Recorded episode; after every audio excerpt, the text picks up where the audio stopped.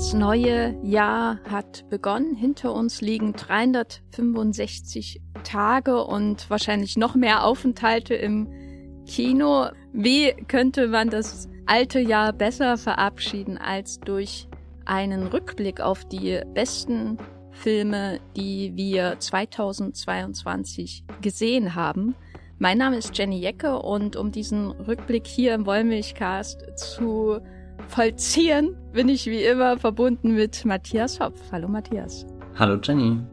Hast du deine Top 10 schon fertiggestellt oder schreibst du noch panisch auf ein Blatt, während ich hier meine Einleitung in die Länge ziehe?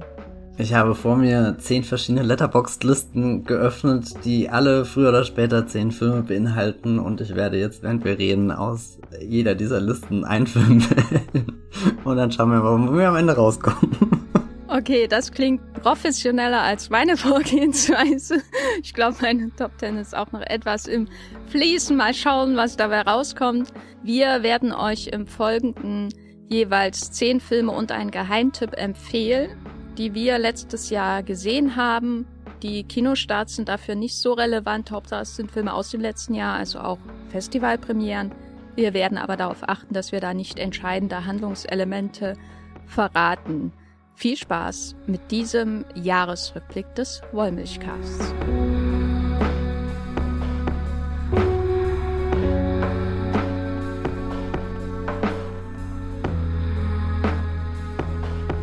Matthias, äh, gutes oder schlechtes Filmjahr 2022? Als ich mich hier vorbereitet habe auf die Liste, habe ich mich durch wirklich eine, eine, eine, ein, einen Berg an guten Filmen gewühlt. Ich muss sagen, es war ein, ein sehr gutes Filmjahr, ehrlich gesagt. Also weiß gar nicht, ob es ein schlechtes Filmjahr in dem Sinne gibt. Ich glaube, sobald man eine gewisse Anzahl an Filmen schaut, ist doch definitiv was dabei, was einen begeistert. Also ich könnte schwärmen, wahrscheinlich bis Titel 80. Und danach kommen die Filme, die ich trotzdem noch ganz gut fand. Wie sieht's bei dir aus? Ja, also ich habe jetzt äh, bei meiner Letterbox-Liste ungefähr 49 Filme drin, die überhaupt in die Auswahl kamen, was ich schon ganz gut finde. Bei Filmen, die wirklich nur 2022er Filme sind. Ähm, aber mir ist schon aufgefallen, dass als ich äh, eine Liste nur für die Kinostarts aufstellen musste und dann noch eine andere Liste für einen anderen Podcast nur für die Streaming-Filme, dass ich da schon manchmal Probleme hatte. Also die Streaming-Filme, das war ein, ein ein Graus, äh, da auf äh, äh, genügend gute Filme zu kommen und da musste ich nur eine Top 5 zusammenstellen. Und äh, die, die Kinostarts mit Streamingfilmen zusammen, da hatte ich jetzt keine Probleme, sag ich mal, eine Top 5 zusammenzustellen, aber bei der Top 10 war es dann schon sehr fließend. Wenige viereinhalb Sterne Filme, sage ich mal, was bei mir immer die Top-Bewertung nach einer Sichtung ist, äh, bei, bei Letterboxd. Magst du verraten, was dein Lieblings-Streaming-Film war? Barbarian bei Disney Plus. Könnt ihr alles hören in der Streamgestöber-Folge über die besten Streaming-Filme 2022. So viel Eigenwerbung muss sein. Gerade so doof vor, weil Barbarian einfach noch nicht in Deutschland offiziell gestartet ist und ich hier sitze wirklich eins, zwei Tage bevor er endlich bei Disney Plus, ausgerechnet bei Disney Plus, kommt der große Horror-Hype des Jahres und ich habe ihn einfach nicht gesehen. Hm. Ja, ich habe den bei HBO Max gesehen und fand es dann schade, dass ich nicht im Kino sehen konnte. Äh, aber ich muss auch sagen, er ist dann nicht in meiner Top 10 der Filme gelandet, wo Streaming und Kinostarts zählen. Also da ist keiner der Streaming-Filme dann offensichtlich gelandet, wenn nicht mal Platz 1 drin gelandet ist. Und das war für mich dann schon bezeichnend. Aber gutes Horrorjahr, würde ich sagen. Also bei den Streaming-Filmen waren mehrere Horrorfilme dabei und in meiner Top 10 heute ist auch mindestens ein Horrorfilm dabei. Zwei sogar. Also würde ich sagen, der Superheldenfilm kann einpacken und selbst der Navi-Film kann einpacken. Die Horrorfilme sind das dominierende Genre unserer Zeit. Ich guck mal, ob ich nachher vielleicht, in, also eventuell könnte es unter Umständen passieren, dass ein Superheldenfilm bei mir drinnen landet und vielleicht kann ich den auch als Horrorfilm zurechtreden. Hast du Morbius in deiner Top 10? oh je, du kommst schon sehr nah. okay, ich bin jetzt schon sehr neugierig. Wollen wir denn mal anfangen? Und zwar mit unserem Geheimtipp, weil wir erklären ja immer vorher unsere Liebe für einen Geheimtipp, der es vielleicht aus welchen Gründen auch immer noch nicht in die Top 10 geschafft hat, bevor wir dann mit unserem wechselnden Countdown bis Platz 1 weitermachen. Matthias, äh, mach du mal, dann kann ich noch überlegen, welchen Film ich als geil nehme. Ja, also ich muss ihn ein bisschen erklären, weil mein äh, Geheimtipp ist ein Fast Dredge, weil es vielleicht gar kein Geheimtipp ist, aber das, was ich besonders empfehlen möchte, ist vielleicht dann doch für viele äh, Menschen ein Geheimtipp und ich spreche auch gleich, äh, wie letztes Jahr schon, gleich mit meinem äh, Geheimtipp in Anführungsstrichen die Regeln und schiel rüber in den Serienbereich. Ich möchte euch nämlich Ey. und Ausschluss aus dem Wollmilchcast, wenn du Nein, ich muss das, muss das tun, weil ich hatte dieses Jahr zwölf Episoden lang eine sehr tolle Star Wars Geschichte auf Disney Plus gesehen in Endor. The Bad Batch Staffel 2. Oh, da reden wir nächstes Jahr drüber, Jenny. Und ich glaube, Endor brauche ich niemandem zu empfehlen. Das hat sich rumgesprochen, dass das eine exzellente Serie ist. Ich möchte meinen Geheimtipp oder sagen wir es mal eher so meinen Sonderpreis 2022 an Nicolas Bretel vergeben dem Komponisten, der da nämlich was ganz Außerordentliches geschaffen hat, eine Musik, die sich über diese zwölf Folgen aufbaut. Und das ist generell was, was ich an Endor mag, dass wir am Anfang anfangen, in einer Gasse, in der Dunkelheit, im Regen, wenig Lichter, eine einzige Figur, eine erste düstere Tat, die passiert und dann nach wird alles größer und wird komplexer. Es wird so richtig aufgezogen, diese Serie in ihrem Erzählen. Und das gleiche passiert bei der Musik. Ich glaube, das konkreteste Beispiel wären die Intros, die immer so ein paar Sekunden gehen und am Anfang auch mit was sehr undefinierbarem, bedrohlichen anfangen und dann auch immer mächtiger werden und das dann spiegeln, ähm, die Entwicklung, die die Hauptfigur durchläuft, die mehr und mehr zu sich findet, die mehr und mehr ihren, ihren Platz da in äh, dem Star Wars-Universum findet, das sich gerade im Übergang zwischen der Prequel und der ähm, Originaltrilogie befindet. Und, und das illustriert die Musik ganz schön. Und ich hätte nie gedacht, dass, dass dieses Jahr ein Star Wars Finale auf uns zukommt, dass das musikalisch ganz tolle Sachen macht, ganz intensive Sachen macht, ganz mitreißende Sachen macht, aber den emotionalen Höhepunkt mit einer Blaskapelle findet, die an die Stelle von, von, von klappernden Geräuschen tritt, die in den ersten Folgen auftauchen und irgendwie eine, eine Gemeinschaft zusammentrommeln, die wir in der Serie kennenlernen. Und am Ende ist es wirklich sowas ganz Banales und Einfaches, aber was man sich nie in Star Wars hätte vorstellen können, wie, wie so eine Dorfkapelle, zwei Dorfkapellen sogar eigentlich, die dann aufeinander zumarschieren mit einem Trauermarsch, der, der die Menschen über allen Grenzen hinweg vereint, der, der ein Lied spielt, das so tief in diesem Ort drinne steckt, dass das Imperium mit all seinen Ressourcen völlig machtlos dem gegenübersteht, nichts dagegen tun kann. Und das fand ich ganz stark, weil in dieser Serie geht's da ja drum, was, was haben diese Menschen für sich gefunden, dass sie so antreibt, dass sie, dass sie mitunter eigentlich sogar ihr Leben aufs Spiel setzen, um, um dagegen dieses Imperium zu rebellieren und auf so, so einer Handlungsebene wird das halt mit einer Figur wie Cassian Endor erforscht und, und du fragst dich die ganze Zeit, wo, wo, wo ist jetzt dieser, dieser Knackpunkt und, und die Musik ist dann was, was das irgendwie auf dieser, dieser musikalischen Ebene sehr schon rüberträgt. Äh, es gibt dieses, dieses eine Stück, diesen einen Song auf diesem Planeten, Ferrix, der, der wird alle Zeiten überdauern, der überdauert vielleicht sogar die ganzen Backsteine, die sie äh, im Lauf der, der Jahre aufeinander gereiht haben und das kannst du nicht fassen, das kannst du dir auch nicht ganz erklären, aber das steckt tief in den Menschen und das bringt sie dann alle zusammen und da hatte ich dieses Jahr so viel Gänsehaut wie noch nie und deswegen musste ich das jetzt einfach mal hier loswerden in diesem Podcast.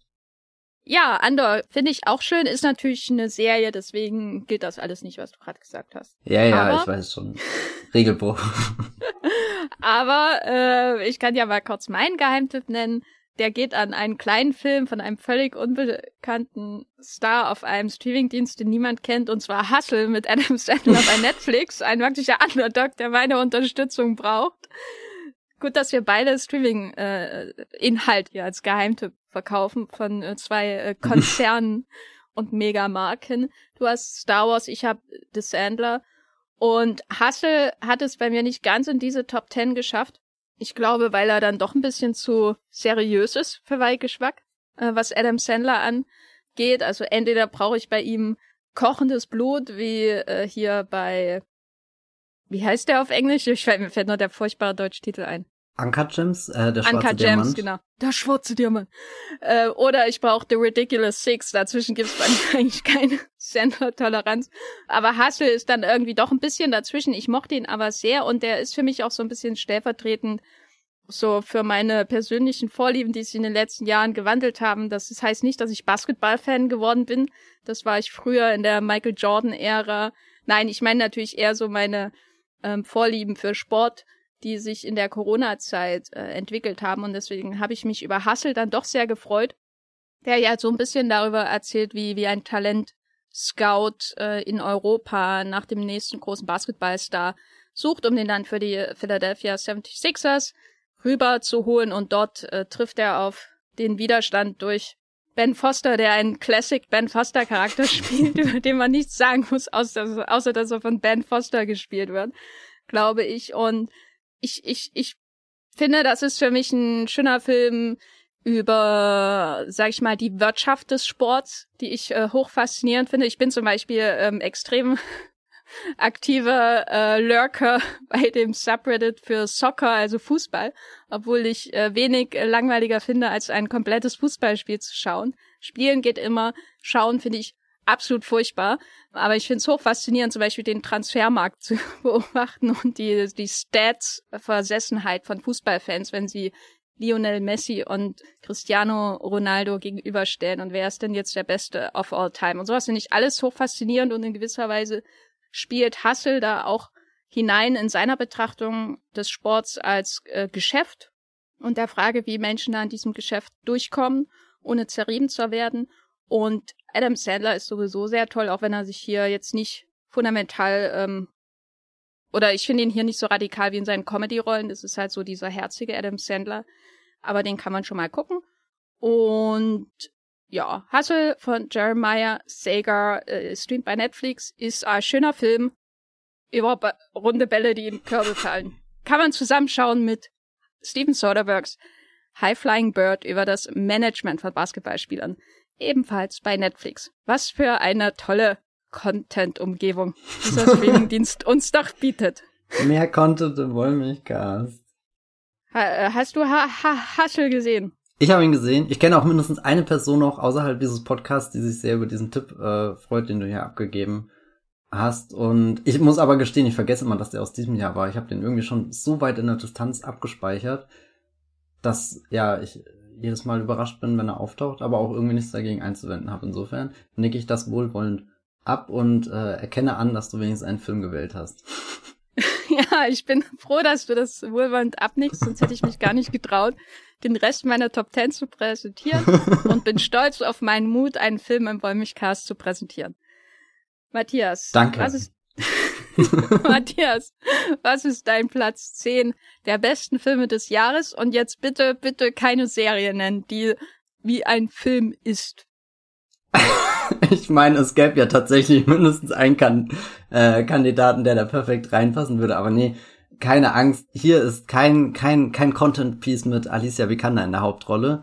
Oh. Äh, in, oh. in diesem Podcast und und äh, man man könnte ja auch sagen, wenn wenn eine Diamond, David Simons Serie wie ein Gesellschaftsroman ist, dann könnte sie ja auch fast schon ein ganzer Film sein. Aber nein, nein, nein. Mein zehnter Platz bereitet mir wirklich sehr viele Kopfschmerzen und deswegen habe ich mich jetzt einfach für einen anderen Film äh, entschieden, für den schon gerügt wurde, dass ich ihn nicht in eine andere Top Ten aufgenommen habe, obwohl ich irgendwie die Hälfte des Jahres damit verbracht habe, ihn zu schauen, nämlich Bros, die Romantic Comedy, die da phänomenal in den USA gefloppt ist, irgendwie so als die First Gay Romantic Comedy gebrandet wurde, die zumindestens von einem großen Major äh, Studio, in dem Fall jetzt Universal Pictures, vertrieben wurde, auch ein ziemlich ordentliches Budget von über 20 Millionen Dollar hatte und auch mit einem Cast auskommt, der ziemlich offen LGBTQ plus ist. Aber das ist alles völlig egal. Ich habe Bros das erste Mal gesehen und ich glaube, im Wollmilchcast ist gut dokumentiert, dass ich eine große Liebe für, für Romantic Comedies habe und das hat mich dann auch in den Film hineingetrieben, obwohl man den bestimmt auch schon hätte überall äh, streamen können, wollte ich den unbedingt im Kino schauen, weil es passiert halt immer seltener, dass du so eine romantische Komödie im Kino eben sehen kannst. Wir hatten schon, glaube im August oder September das, das Glück von, von einem Julia Roberts George Clooney Film. Der hatte dann halt minimal das Problem, dass Julia Roberts und George Clooney schon die Eltern waren. Und ich glaube, ich bin da ein bisschen mit der Sehnsucht rein, dass das sich wieder so anfühlt wie Anfang der 2000er und das hat's in Teilen getan, aber auch nicht komplett. Und Bros war dann auf einmal wieder so ein Film, der sich einerseits sehr, sehr zeitlich angefühlt hat, aber andererseits auch wirklich dieses Zeitlose von, von einer Liebesgeschichte mitgebracht habe, die ich dann immer und immer und immer wieder im Kino geguckt habe. Ich bin sehr dankbar hier äh, für, die, äh, für, für Tobias, den muss ich kurz namentlich erwähnen, der mich gefragt hat, ob ich den nicht einfach nochmal schauen will. Und weil ich ihn noch nicht damals auf Letterbox gelockt habe, also bin ich da ein zweites Mal rein. Und beim zweiten Mal habe ich gemerkt, wie, wie toll ich ihn eigentlich finde, dass all die Witze, all die Dialoge und all die, die gefühlvollen Passagen, dass sie beim zweiten Mal noch viel schöner funktioniert haben und dann, als ich ihn wieder und wieder geguckt habe, habe ich mir sehr viele Gedanken drüber gemacht, wie halt dieser Film geschrieben ist, wie er zusammengesetzt ist, wie er seine, seine, seine Gags wirklich ganz toll und mit sehr viel Feingefühl und, und diesem, diesem Timing aufbaut, dass ich jedes Mal bei den gleichen Witzen gelacht habe. Also das, das habe ich selten. Also ich bin, bin selten jemand, der, wenn er alleine Filme schaut, dass ich da wirklich merkbar irgendwie vor mich hin Kicher und, und Bros hat schon in den ersten zehn Minuten so einen Knaller Gag, wo äh, irgendwie der Typ, äh, die Hauptfigur, seinen, seinen Podcast vorstellt und, und äh, nachdem er ellenlang geredet hat, sagt er, und ach ja, übrigens, dieser Podcast ist gesponsert von Career Donkey und dann kommt unten ins Bild so ein, äh, naja, so ein, so ein gezeichneter Esel und im Hintergrund hörst du so ein äh. Das ist so ein guter Witz und der kommt so komplett aus dem Nichts. Und dann sind, äh, es ist Physical Comedy drin. Es ist, äh, dass du ganz viel mit äh, visuellen Gags arbeitest, wo du erst nur ein Bildausschnitt siehst, später das komplette äh, Bild. Das ist, ich glaube, jeder, der den Film gesehen hat, weiß, welche Szene ich meine. Da hat das, sich das Kino bei mir immer komplett zerlegt. Und ja, ich äh, möchte den einfach reintun, weil ich hab das Gefühl, der taucht sonst irgendwo auf. Vielleicht sollte das auch eher mein Geheimtipp sein, weil den Film, den ich jetzt dafür rausgekickt habe, äh, hört auf den Namen Avatar, aber ich glaube, der braucht wirklich keine Empfehlung und den habe ich jetzt auch nicht mit reingenommen, weil aber wir... Aber ist auch ein Bro-Film auf jeden Fall. Man könnte beide Bros nennen. Ein, ein absoluter Bro-Film, aber wir haben ja jetzt auch erst vor ein paar Wochen hier im Wollmich-Cast ausführlich über Avatar geredet und da wollte ich euch das nicht gleich schon wieder antun, sondern eine Lanze für Bros brechen, der mir den Glauben an die Romcom im Kino zurückgegeben hat in einem Jahr, wo ich auch wieder unfassbar viele Romcoms auf Netflix geschaut habe, aber keine kommt da dran und ich glaube, das liegt auch irgendwie an dem Team, was sicherlich da hinten dran steht. Also hier produziert natürlich von Judd Apatow und ähm, der Regisseur ist Nicholas Stoller, der, glaube ich, hier die, die Bad Neighbors Filme und so gemacht hat. Und ich glaube, ich bin jetzt überhaupt kein Apatow-Stan und sicherlich kein, kein Nicholas Stoller-Enthusiast, der mir bis an diesem Punkt völlig egal war. Aber es macht einen Unterschied, ob so ein Film eben von einem Studio von Universal mit 22 Millionen Dollar Budget fürs Kino produziert wird und da auch nochmal eine ganz andere filmische Qualität mitbringt und man sich da zu Hause fühlt. Das ist auch was ein Bonus noch dazu kommt. Es ist ein New York Film und äh, das ist schon die halbe Miete noch Romcom in New York. Da gebe ich per Default-Einstellung 7 von 10 Punkten. Die Frage ist dann eher, schafft das hoch zu der 8? Und Bros ist einer, ich weiß gar nicht, warum ich die 8 noch nicht gegeben habe. Und ach, keine Ahnung, ich weiß eh nicht, warum ich Punkte gebe, aber ich bin immer und immer wieder rein und habe den Film immer noch nicht satt. Schaut ihn euch an. Also hat er dreieinhalb Sterne oder wie viel? Ich weiß gar nicht. ich glaube ja. Ja, dann gibt doch, gibt doch vier. Also wenn er ja in der Wollmilchcast Top 10 ist. Dann muss er mindestens vier Sterne haben, gell? Ja, ja. ja. Nicht, dass das Letterbox noch nicht automatisch macht. Weiß ich auch nicht warum. Ich habe Angst, ich krieg nachher äh, einen Heuler nach Hause geschickt, wo, äh, wo das mahnend äh, Ronald Weasley. oh yeah. Ich kann ja weitermachen mit meinem Platz 10. Und zwar handelt es sich um einen Film, den ich in Venedig gesehen habe beim Filmfestival, für dessen Karte ich Geld bezahlen musste, wie der Pöbel. Moment, wie kam das? äh, der, äh, bei Venedig gab es ein paar Probleme mit dem Buchungssystem und das ist eine Untertreibung, wirklich nach also das war ja irgendwie das letzte, das vorletzte Festival dieses Jahr, was ich besucht, das besucht habe mit ähm, einem Online-Buchungssystem von der Berlinale über Cannes bis Venedig äh, und davor noch Bologna und dann äh, Sieges noch im Oktober und Venedig war wirklich der der Tiefpunkt von allem, muss ich sagen. Und äh, ja, da habe ich einfach keine Karten gekriegt äh, und musste mir dann oh, für Geld, wofür ich hier nicht mal ins Cineplex kommen würde, äh, weil es eigentlich relativ billig war, eine Karte kaufen für den letzten Tag des Festivals, um Pearl von Ty West zu schauen. Oh. Pearl ist ja die Vorgeschichte von X von Ty West, der auch dieses Jahr äh, kam, aber X kam schon in Deutschland. Pearl hat, soweit ich weiß, noch keinen Kinostart. Wenn ich bei vdfkino.de Pearl eingebe, finde ich zwei Filme. Matthias, welche finde ich? Rat mal. Pirates of the Caribbean, The Curse of the Black Pearl. Nein, ich finde äh, Was? das Mädchen mit dem Perlenohrring okay. und, und Pearl Harbor. Verdammt. Das sind die einzigen beiden Filme, die da auftauchen. Pearl hat weder etwas mit Pearl Harbor noch das Mädchen mit dem Perlenohrring zu tun, auch wenn es um ein Mädchen geht namens Pearl.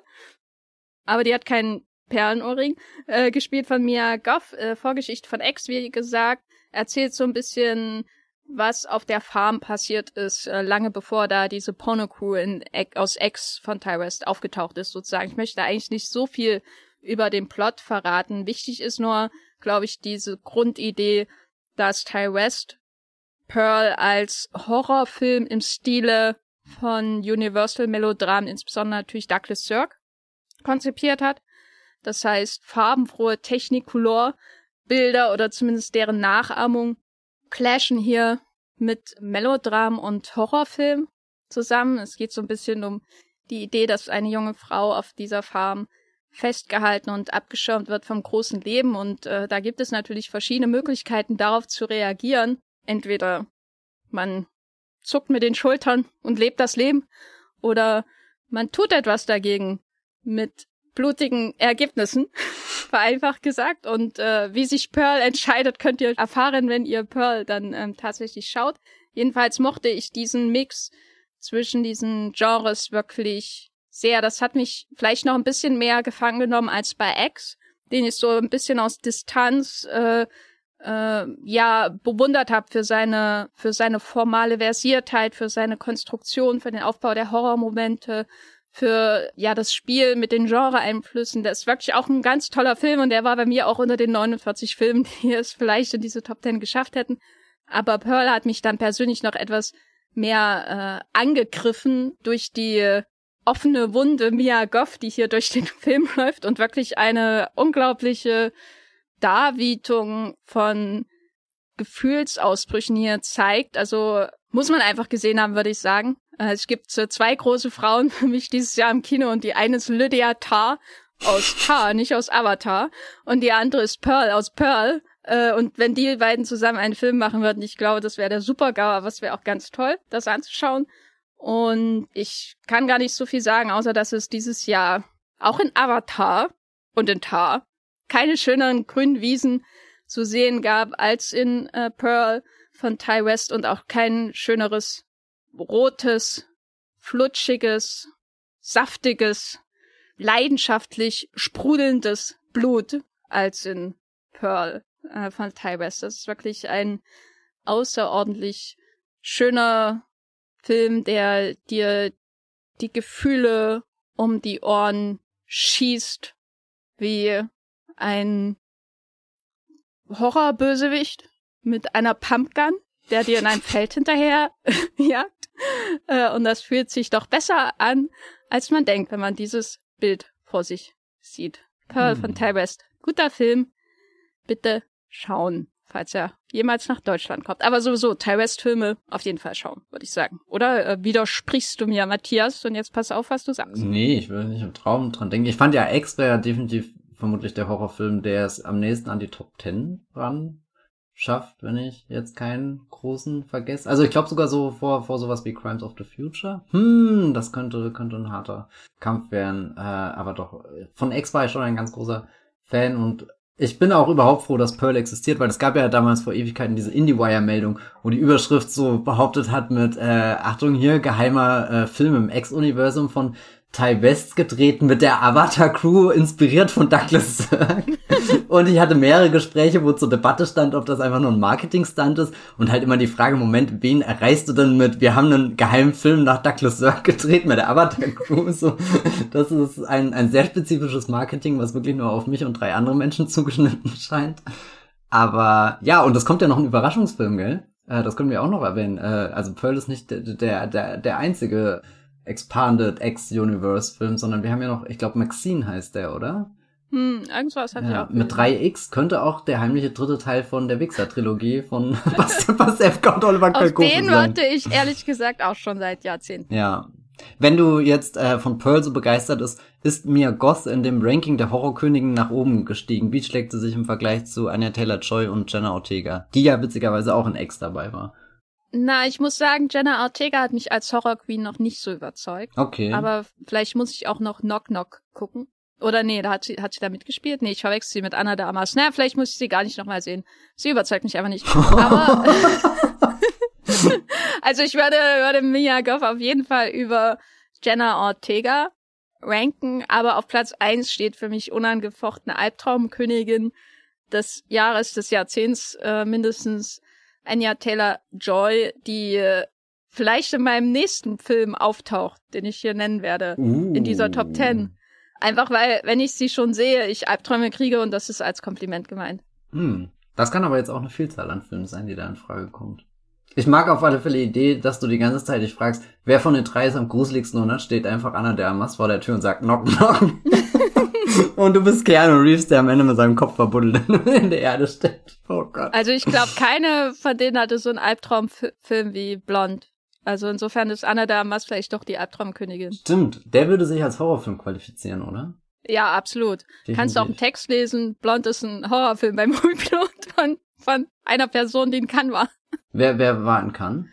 Keine Ahnung. Okay. Kenn ich nicht. Naja, aber googelt und findet selbst raus. Matthias, was ist dein Platz neun?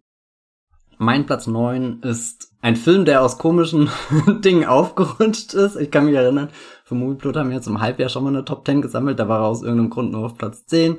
Jetzt ist er auf Platz 9. Aber seht ihr, das passiert, wenn, wenn sich alles im Fluss befindet. Und es ist auch so ein Film, wo ich mich lange Zeit gefragt habe, merkt das überhaupt jemand, wenn ich den reintue? Weil ich habe das, also der, der, der kam und ich glaube, alle sind einfach an ihm vorbeigegangen, weil er so unscheinbar ist und weil er nicht immer eine stattliche Laufzeit von 192 Minuten oder so hat. Also genau genommen ist er gerade mal 72 Minuten lang und ich habe zwar die neue Stranger Things Staffel immer noch nicht zu Ende geschaut, aber ich bin mir ganz sicher, es gibt Episoden, die sind da fast doppelt so lang. Und ich rede von Petit Maman, dem Follow-up zu Lady, äh, Portrait of a Lady on Fire. Nicht nur die Lady on Fire, sondern auch noch das Porträt davon von Céline Sciamma. Das ist ein französischer Film. Ich glaube, der lief schon 2021 auf den Festivals, hatte Anfang des Jahres bei uns dann einen äh, Kinostart, als es auch noch ein bisschen äh, kühler draußen war. Und ich erinnere mich, ich habe mich äh, mit Jacke, Schal und Mütze ins Cinema Paris geschleppt, um äh, ihn da in einer Nachmittagsvorstellung ganz gemütlich zu gucken und bin in erster Linie rein, weil A, es ist halt der, der, der neue Xiama und äh, B, es ist ein Film, der auf einem Festival lief und ich will wissen, äh, über was die Welt so spricht, auch wenn über den dann irgendwie keiner gesprochen hat. Aber der hat sich sehr gemütlich angefühlt und der war so schlicht gestaltet und das hat mich das ganze Jahr über beeindruckt. Also obwohl er so unscheinbar wirkt, ist er immer wieder zurückgekehrt und ich habe drüber nachgedacht, mit was für einfachsten Mitteln er eine Geschichte erzählt, die wir in den vergangenen Jahren im Kino auch schon mit den aufwendigsten, größten Blockbuster-Budgets bekommen haben. Also wir haben hier in einem Drama, in einem Coming-of-Age-Film, auch letzten Endes in einem, einem Kinderfilm, versteckt eine, eine, eine, eine Zeitreisegeschichte. Also richtig, einen, einen richtigen Science-Fiction-Film, aber der dir mit keinem einzigen Bild das irgendwie um die Ohren haut, sondern du, du findest das eher während dem Schauen so langsam raus, dass die, die, die Reise eines Mädchens in die Vergangenheit ihrer Mutter tatsächlich zu sowas wird, was erst so auf so einer symbolischen Ebene stattfindet und dann begegnen sich im, im herbstlichen Laub und es gab dieses Jahr im, im Kino wirklich kein, kein schöneres herbstliches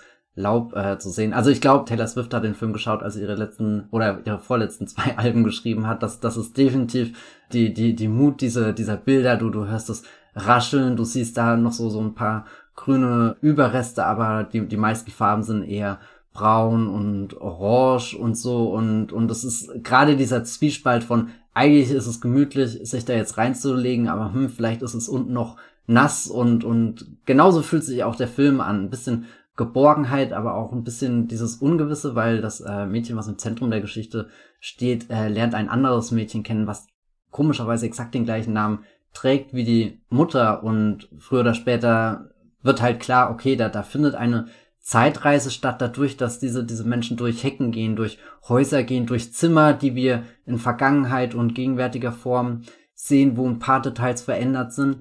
Und diese zwei Mädchen, die, die ja eigentlich in, in der richtigen Wirklichkeit nicht wirklich zueinander finden, die ein bisschen distanziert sind, die, die finden sich als, als Freundin wieder und können da über Dinge reden und Dialoge führen, die halt eigentlich nie stattfinden können, weil es, weil es unmöglich ist, so, so unvoreingenommen aufeinander zuzugehen, weil halt in der, in der Gegenwart des Films schon zu viele Dinge passiert sind, als dass diese Begegnung noch möglich ist. Und also das hat mich total getroffen. Und wie gesagt, das macht der Film mit einfachsten Mitteln. Da, da ist nicht mal ein furioser Kameraschwenk oder sowas dabei. Ich glaube, dass der, der, den einzigen Standout-Moment, den er sich gönnt, in dem Sinne ist, dass zu, zu einer emotionalen Schlüsselszene äh, die Musik der Zukunft äh, gespielt wird. Da haben wir dann quasi nicht nur die Gegenwart und die Vergangenheit, sondern auch noch äh, Musik, die, die einen beflügelt und, und kurz mal schweifen lässt, was da noch alles möglich ist mit einer sehr schönen äh, Bootsfahrt verbunden, die auch so richtig für das Abenteuer dieses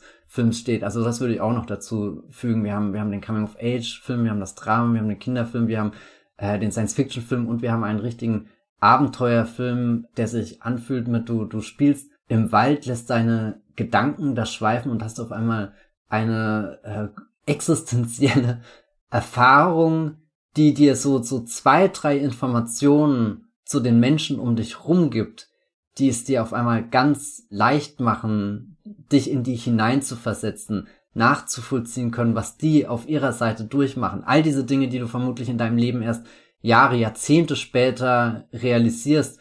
Und die sind möglich durch, durch eben einen kleinen Trick, eine kleine Begegnung, ein, ein fantasievolles Spielen im Wald. Und ja, also ich finde den absolut traumhaft und wünschte mehr Menschen würden den schauen, aber ich befürchte, der ist selbst für, für alle, die, die mit den, den Hype-Fahren von Portrait of Lady on Fire da rein gegangen sind, ist der so, so unauffällig, aber das finde ich auch irgendwie beeindruckend. Sie hätte ja, weiß nicht, was für einen Film drehen können und sie hat sich dafür sowas ganz, ganz kleines, schlichtes entschieden und es ist trotzdem genauso stark. Also ich habe die gleiche Gänsehaut, wenn hier am Ende die Musik der Zukunft gespielt wird, wie ich die Gänsehaut habe, wenn am Ende bei Portrait of Lady on Fire hier äh, das Bild mit Page, weiß gar nicht, was es ist, äh, zu sehen ist und du nochmal merkst, oh, da steckt was, was ganz Großes, Wuchtiges, Emotionales in dem Film drin.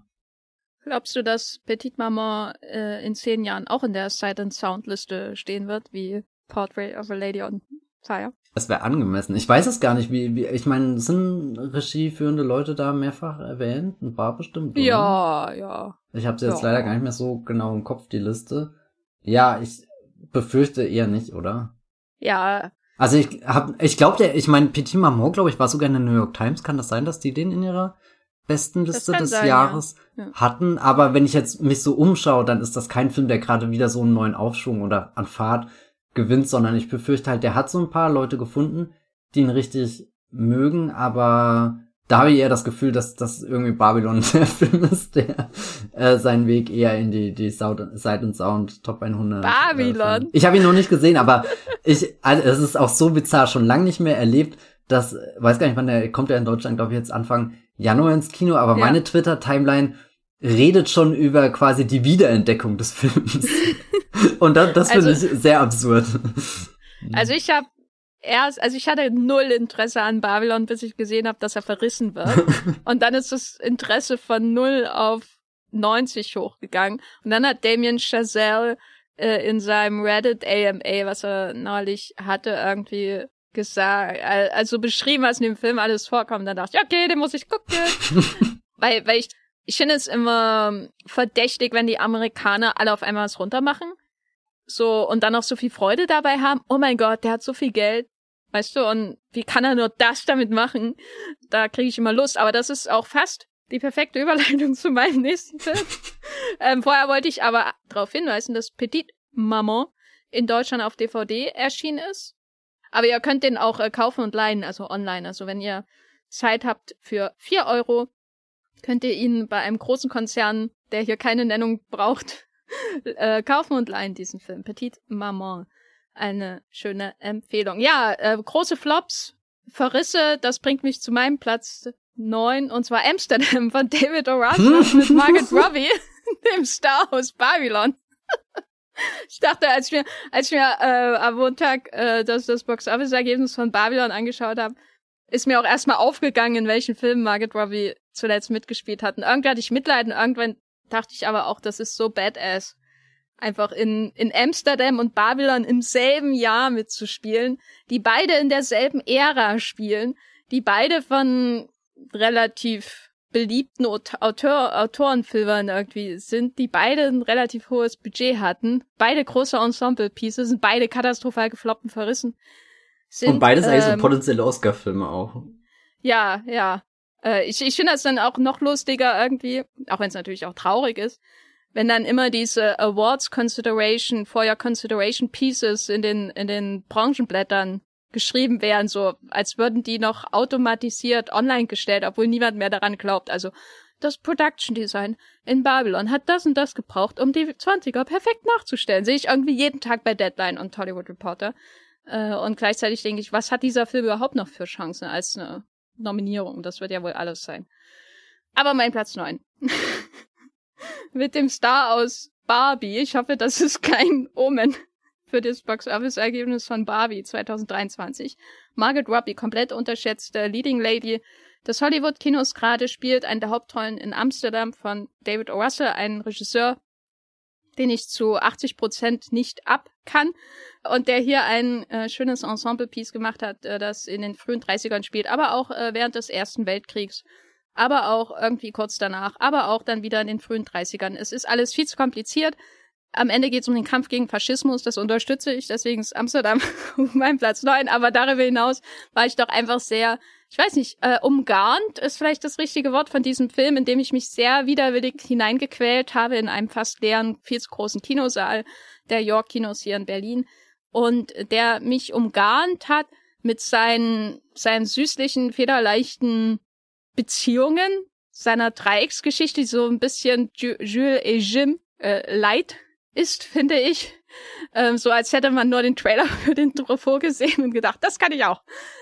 Und das macht er hier mit äh, Christian Bale, John David Washington und Margaret Robbie, die sich im Ersten Weltkrieg kennenlernen und dann später durch einen Mordfall wieder zusammengeführt werden. Zwischendurch wird Taylor Swift, die von dir schon erwähnte, überfahren.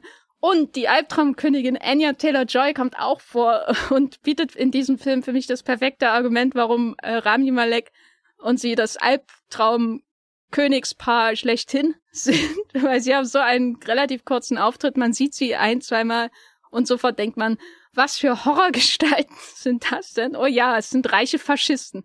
Naja, ganz grandioser, sehr einfühlsam inszenierter, süßer Film, der komplett überladen ist auf den Dialogen.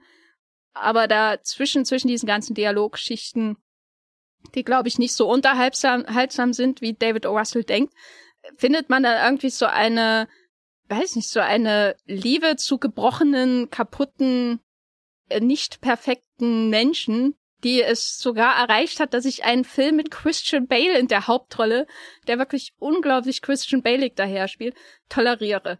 Und das ist so eine Leistung, dass ich äh, Amsterdam hier auf Platz neun hiefe. Und den hat er verdient und schaut diesen Film.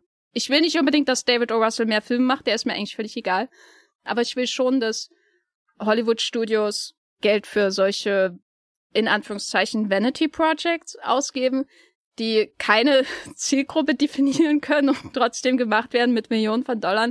Und ich will, dass Margaret Robbie weiter Hauptrollen spielt, weil ich finde sie interessanter von Film zu Film, die sie da dreht. Die Auswahl ist wirklich faszinierend. Es ist so ein bisschen wie das, was Jennifer Lawrence vor fünf, sechs, sieben Jahren gemacht hat, nur noch ein bisschen krasser, was Margaret Robbie gerade macht. Und äh, ich möchte gern mehr davon haben. Auch gerne dann Barbie 1, 2, 3, egal wie der Film ist. Danke. Wollen wir vielleicht mal die Reihenfolge durcheinander bringen? Ui, was passiert Weil ich jetzt? glaube, äh, wir, machen, wir reden zuerst über Platz 3. Nein, no, ich würde mal direkt weitermachen mit Platz 8. Mein Platz 8 ist ein Blockbuster, aber kein amerikanischer. äh, mein Platz 8 wurde nämlich in Telugu gedreht und inszeniert von einem Regisseur, den ich hier schon öfter erwähnt habe, über dessen Film ich hier auch schon öfter gesprochen habe im Wollmilchcast. Wie tease ich das jetzt weiter? Ich würde ihn beschreiben als die, das Kind äh, von einem flotten Dreier zwischen Mel Gibson, James Cameron und wahrscheinlich seinem Vater, nämlich SS Rajamouli. Äh, das ist der Regisseur von AAA. AAA. Steht für Rise or Revolt. Und das ist das letzte Mal, dass ich das sage. Ist äh, mein Platz acht. Ich habe dazu auch äh, schon in einem wunderbaren Podcast äh, gesprochen, und zwar Katz. Es ist ein Revolutions- Epos irgendwie. Es geht um zwei Rebellen, äh, die gegen die britische Kolonialmacht in den 20er Jahren in Indien angehen. Aber es geht natürlich vor allem um Tiger und andere Tiere, die durch die Luft springen. Es geht um Motorräder, die durch die Luft fliegen, wirbeln, auf andere Menschen geworfen werden. Alles Mögliche. Es geht um Männer, die tanzen um kolonialen Arschlöchern zu zeigen, dass sie nichts können. Es geht um alles, was man eigentlich im Leben braucht. AAA ist nicht mein Lieblingsfilm von SS Rajamouli, aber es ist doch ein, ich glaube, so neben Avatar und Top Gun Maverick wahrscheinlich der unterhaltsamste Blockbuster, den ich dieses Jahr gesehen habe. Und ich finde, so was die, das Gleichgewicht zwischen ästhetischer Pleasure und äh, Story, wie auch immer, ist wahrscheinlich bei mir nie ein Gleich Gleichgewicht, weil die Pleasure bei mir äh, dann immer größer ist als äh, die Pleasure an der Story. Wahrscheinlich der Film, der mir am meisten gefallen hat. Vor allem hat er natürlich den Vorteil, im Gegensatz zu, zu Tom Cruise, äh, Top Gun Maverick und James Camerons Avatar, dass hier ein Mann einen Tiger einfängt mit bloßen Händen und etwas Schlauheit. Und darüber hinaus passiert natürlich in den restlichen, in der restlichen Laufzeit von AAA auch noch so einiges. Und ja, mir, mir gehen bald die Worte aus. Ich finde, Rajamouli ist problematisch, was so die Ideologie seiner Filme angeht. Das hat er, glaube ich, mit Mel Gibson gemeinsam. Ich glaube, Mel Gibson ist da noch viel schlimmer in mancherlei Hinsicht. Und ich bin gespannt, ob sich Rajamouli da weiter äh, hinein verläuft in so diese nationalistischen Erzählungen, die sehr langsam aufkommen, spätestens seit Bahubali. Früher hat er Außenseiterfilme gedreht, mit Iga zum Beispiel und seinem Remake von Buster Keatons uh, Our Hospitality, was ich auch sehr, sehr toll finde. Und mittlerweile macht er halt so Supermenschenfilme. Ich weiß nicht, wie lange mich das noch interessieren wird. Und ich weiß auch nicht, ob ich wirklich AAA 2 sehen will, den er schon angekündigt hat.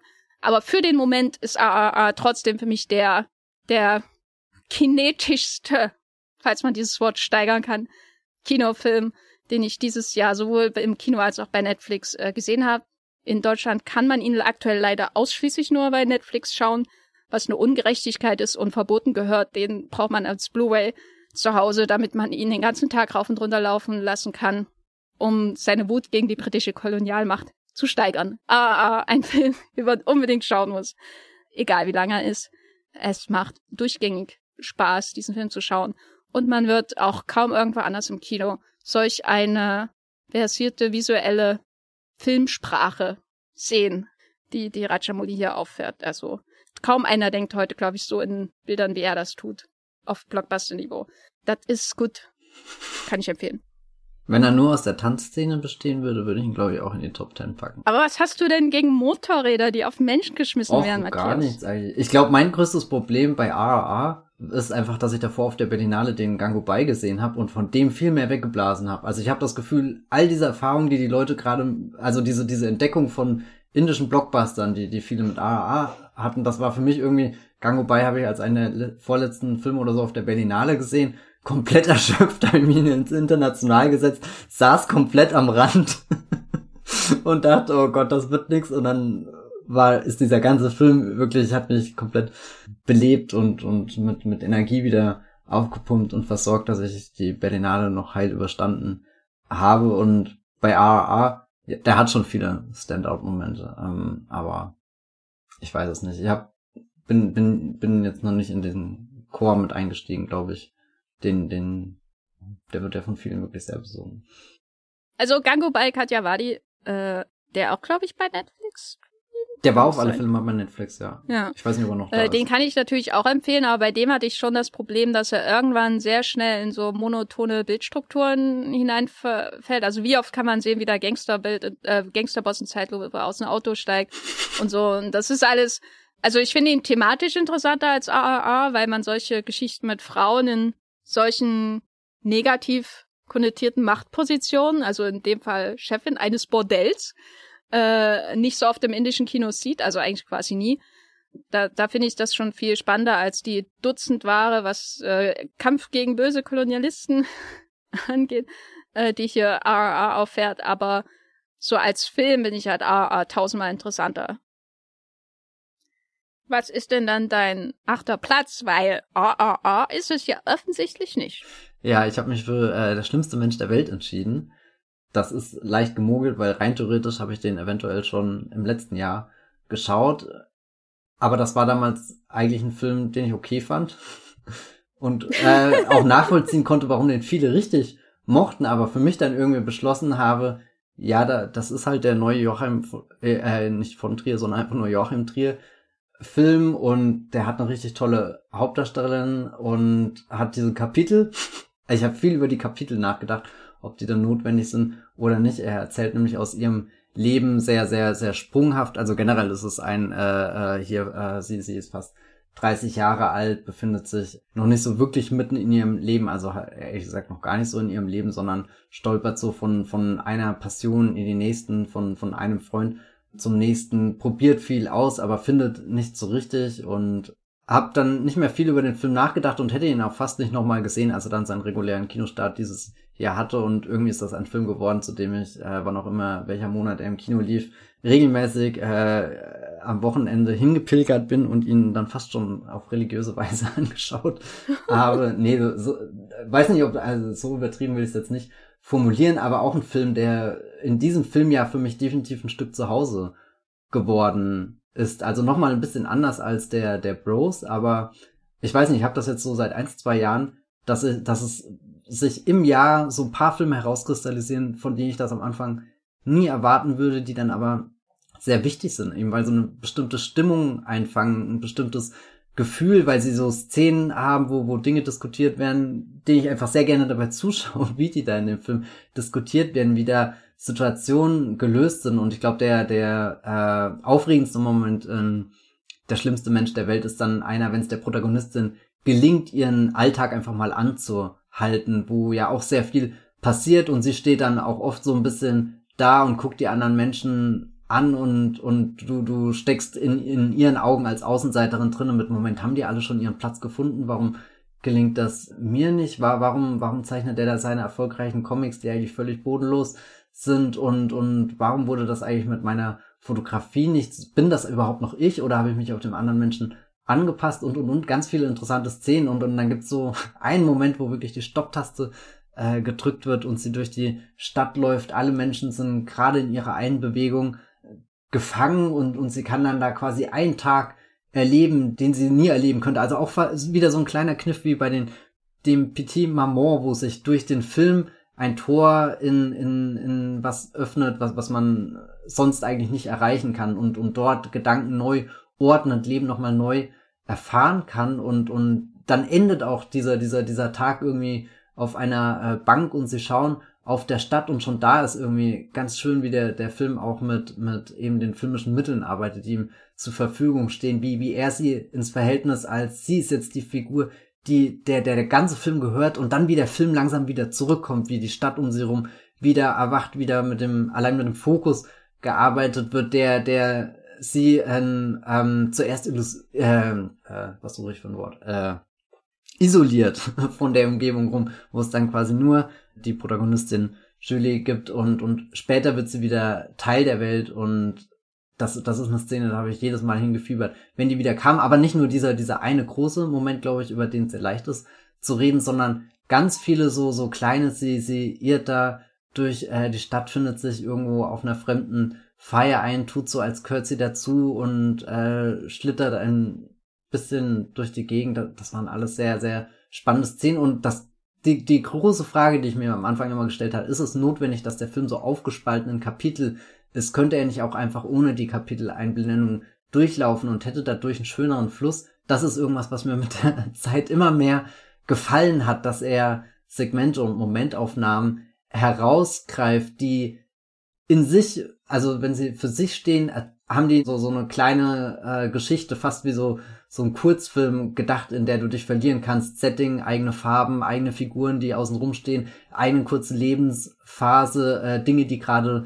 wichtig sind, die sie erreichen will, aber die halt eben auch für was Größeres stehen und, und das wurde dann, je öfter ich den Film geschaut habe, zu, zu einem ganz schönen Fluss und auch ein Film, dessen, dessen Schluss immer ein Stück weiter geht, als ich es ihm eingestehe und als ich es auch irgendwie immer in Erinnerung habe. Für mich endet der Film viel früher und er hat dann noch so zwei, drei Kapitel am Ende, nicht mal der Epilog, sondern die davor einsetzen, wo er mit, äh, nicht nur mit Julie, sondern auch mit den Figuren, die sie auf ihrem Weg dann kennengelernt hat, wo er die nochmal so eine Station weiterträgt, wo du so, so, okay, und das ist aus denen geworden und so sieht die nächste Begegnung aus und das ist einfach, also ich kleb jedes Mal dran und höre diesen Gesprächen zu, als würde ich sie das erste Mal ja wahr, wahrnehmen und und sorgt mich dann auch um die alle, wie, wie geht's ihnen? Also da, das ist ein, ein ganz besonderer Film geworden und ich hätte das nie gedacht. Also das ist auch wieder so, so eine so eine Entscheidung gewesen, einen Film doch nochmal im Kino zu schauen, genauso wie bei Bros. Vermutlich hätte ich über Bros auch nie wieder nachgedacht, hätte ich den nicht doch nochmal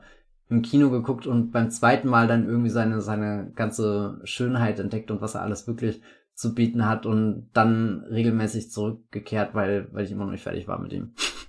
Hast du den gesehen? Ich glaube ja, gell? Ja. Ich bin mir aber nicht sicher, ob sie wirklich der schlimmste Mensch auf der Welt ist. Ich, ich würde sagen, sie ist definitiv nicht der schlimmste Mensch der Welt. Hm, hm, hm. Weil wenn ich mir The Innocence anschaue, von dem Joachim Trier Stamm, Autor Eskil Vogt, da gibt's noch ein paar andere Kandidaten für The Worst Person. Oh ja. Sollte man auf jeden Fall nicht als Double Feature mit äh, der gestiefelte Kater 2 der letzte Wunsch schauen. Ich erkläre aber nicht warum. ich kann ja mal weitermachen mit meinem mit meinem äh, ich glaube, wir sind jetzt bei Platz 7, ja. ne? siebten Film. Und zwar äh, ist das jetzt, glaube ich, langsam der erste Film meiner französischen Phalanx meiner Top 10. Äh, ein Film, der aber immer in Deutschland lief, und zwar seit Dezember in den deutschen Kinos läuft, und zwar En Beau Matin an einem schönen Morgen oh. äh, von oh. Mia Hansen Love. Äh, le, le, le, Weißt du, wie sie ausgesprochen wird? Äh, oh Gott, ich, ich habe sie sogar neulich erst den Film einführen äh, hören und da wurde ihr Name tausendmal gesagt, aber jetzt traue ich mich nicht mehr zu sagen, was ich im Kopf habe, weil ich könnte falsch liegen und dann wäre es noch schlimmer, deswegen sage ich jetzt gar nichts. Das war jetzt aber ein Humble Break, oder? Ich habe sie neulich den Film einführen hören. Das war ein, ja, wenn, ja, wahrscheinlich Geld, oh Gott. Jetzt, äh, ja. jetzt wird's noch unangenehmer für mich. Na toll, danke. Ja, ich musste wieder Pöbel in die Pressevorführung in Cannes gehen. Oh mein Gott. Am Beaumatin zu schauen. Ein, äh, wirklich, ich habe ihn wirklich in Cannes gesehen. Äh, äh, äh, ich glaube, ja. Um, um, um am Beaumatin äh, zu schauen. Der die Cannes Albtraumkönigin Lia Seydoux in der Hauptrolle. Oh mein Gott, ja, ich liebe es. Bitte ab jetzt nur noch kann Albtraumkönigin. ähm, Lea Seydoux, die dies Jahr auch in äh, Crimes of the Future zu sehen war. Und in France. Und France. France war, glaube ich, let ich glaube, letztes Jahr hatte sie drei Filme in Cannes und hatte dann Covid oder so. Das war irgendwie eine recht äh, lustig tragische Geschichte. Dieses Jahr hatte sie, glaube ich, einen Film weniger, war aber sie ist aber irgendwie immer die Königin der Festivals, Lea Seydoux. Und in äh, En Beau Matin, den ich auf jeden Fall etwas besser fand als Crimes of the Future, spielt sie eine alleinerziehende Mutter, die sich um ihr Kind und um ihren schwerkranken Vater kümmern muss und dabei so eine Liebelei mit einem verheirateten Mann beginnt. Äh, Melville Poupeau, äh, der Vater wird von äh, Pascal Gregory gespielt, also so Menschen, die man einfach immer in französischen Filmen sieht. Ja, so wesentlich mehr passiert eigentlich nicht. Also es ist wenn ich jetzt äh, vergleichen müsste mit anderen äh, Filmen von der Regisseurin, würde ich sagen, es ist weniger Bergman Island, sondern eher äh, Alles, was kommt mit Isabelle Huppert oder Eden. Also es ist eher ein Film über den, ja, den Lauf des Lebens, den Lauf der Zeit, würde ich mal sagen, während Bergman Island ja schon sehr konzentriert und äh, ja, vor allem dialogorientiert natürlich auch war, sehr metaphorisch aufgeladen durch die Verbindung zu dem berühmten Künstler, auf dessen Insel sich Vicky Krebs und Tim Ruff äh, befinden. Und an einem schönen Morgen ist da eher so unspektakuläre Begleitung eines Lebens, aber daraus entzieht er eben seine Kraft und das hat mich dann schon doch mehr getroffen als das Beziehungsdrama, was ich durchaus auch mochte äh, in Bergman Island, weil diese Beobachtung, wie, wie Lea Sedus Figur so als Mutter, Tochter und Liebhaberin so zwischen den Stühlen hier und da auch so ein bisschen droht, sich selbst zu verlieren und wie sie da immer wieder zu sich selbst zurückkommt, zwischen diesen Aufgaben, die aber eigentlich nicht Aufgaben sein sollten, sondern ja, einfach menschliche Beziehungen, menschliche Beziehungen sollten nicht Aufgaben sein, vor allem nicht, wenn es um, um den Vater, den Liebhaber oder, oder das Kind geht, wie sie da sich irgendwie wieder zurückkämmt, so, so zu, zu dem, was es eigentlich sein soll. Ähm, das ist wirklich das, was mich gefesselt hat, obwohl nichts passiert in diesem Film, nichts Wesentliches. Und äh, die, die Beobachtung der Beziehungen ist, glaube ich, das, was Mia Hansen-Lobe ganz besonders als Regisseurin auch auszeichnet. Also sie kann beobachten, wie durch den Bruch einer Ehe in alles, was kommt, irgendwie das ganze Leben aus den, aus den Fugen gerät für eine Frau in ja höheren Alter fast schon und wie diese Beziehung, die da zu Bruch geht, trotzdem liebevoll teilweise sein kann. Also es ist nicht, sie, sie arbeitet nicht mit krassen, schweren, harten Noten, um diese gewaltigen Veränderungen im Leben darzustellen, sondern sie macht das sehr subtil, um diese Beziehung bei ihrer Entwicklung und vielleicht auch bei ihrer, ja, Zerstörung ist so ein hartes Wort, bei ihrem Auseinandergehen zu beobachten. Das tut sie auch hier und das äh, kann sie ja, wie kaum eine andere. Das hat mich wirklich tief berührt, was da an einem schönen Morgen passiert. Vor allem auch die Beziehung zwischen Vater und Tochter und wie er da durchs Leben kommt und wie sie als äh, Übersetzerin, was hier ihr Job ist, da versucht, ihrem Vater zu helfen, wie das dann auch wieder zu einer Arbeit wird und wie sie sich auch vielleicht, glaube ich, oft selbst daran erinnern muss, dass es immer noch ihr Vater ist und nicht ihr Patient ähm, was, glaube ich, sehr hart ist. In solchen äh, Eltern-Kind-Beziehungen, das ist wirklich wunderbar gespielt, das ist äh, geschrieben mit äußerster Feinfühligkeit und ich muss wirklich sagen, ich äh, äh, ertrage keinen Lea Seydoux Slander. Gibt's und, das? Äh, gibt's. Was? Ich hatte, habe eine ähm, Kann-Mitbewohnerin, die hier nicht namentlich genannt wird, die den Film aus Prinzip nicht geschaut hat, weil Lea Seydoux mitgespielt hat. Und äh, ähm, sowas verbiete ich mir. Schaut Lea Seydoux-Filme. Sie ist die französische Margaret Robbie noch äh, minimal erfolgreicher. An einem schönen Morgen läuft im Kino. Gucken. Ich hätte den Hast du den schon gesehen? Ich, ich habe ihn auch gesehen und du hast ihn gerade wirklich sehr schön beschrieben. Der ist gerade direkt vor meinen Augen wieder lebendig geworden und äh, das ist auch so ein Film, da würde ich gerne den schlimmste Mensch der Welt Trick machen und einfach mal kurz anhalten und reinsteigen und einfach nur in einem Sonnenlicht da sitzen, in dieser schönen, äh, filmkörnigen Umgebung. Der hat auch ein, eines dieser unglaublichen Schlussbilder, wo du, wo du dann irgendwie drin denkst und also der, du hast schon gesagt, der, der hat ja nicht so die Handlung. und dann ist er aber auch auf einmal schon einfach zu Ende.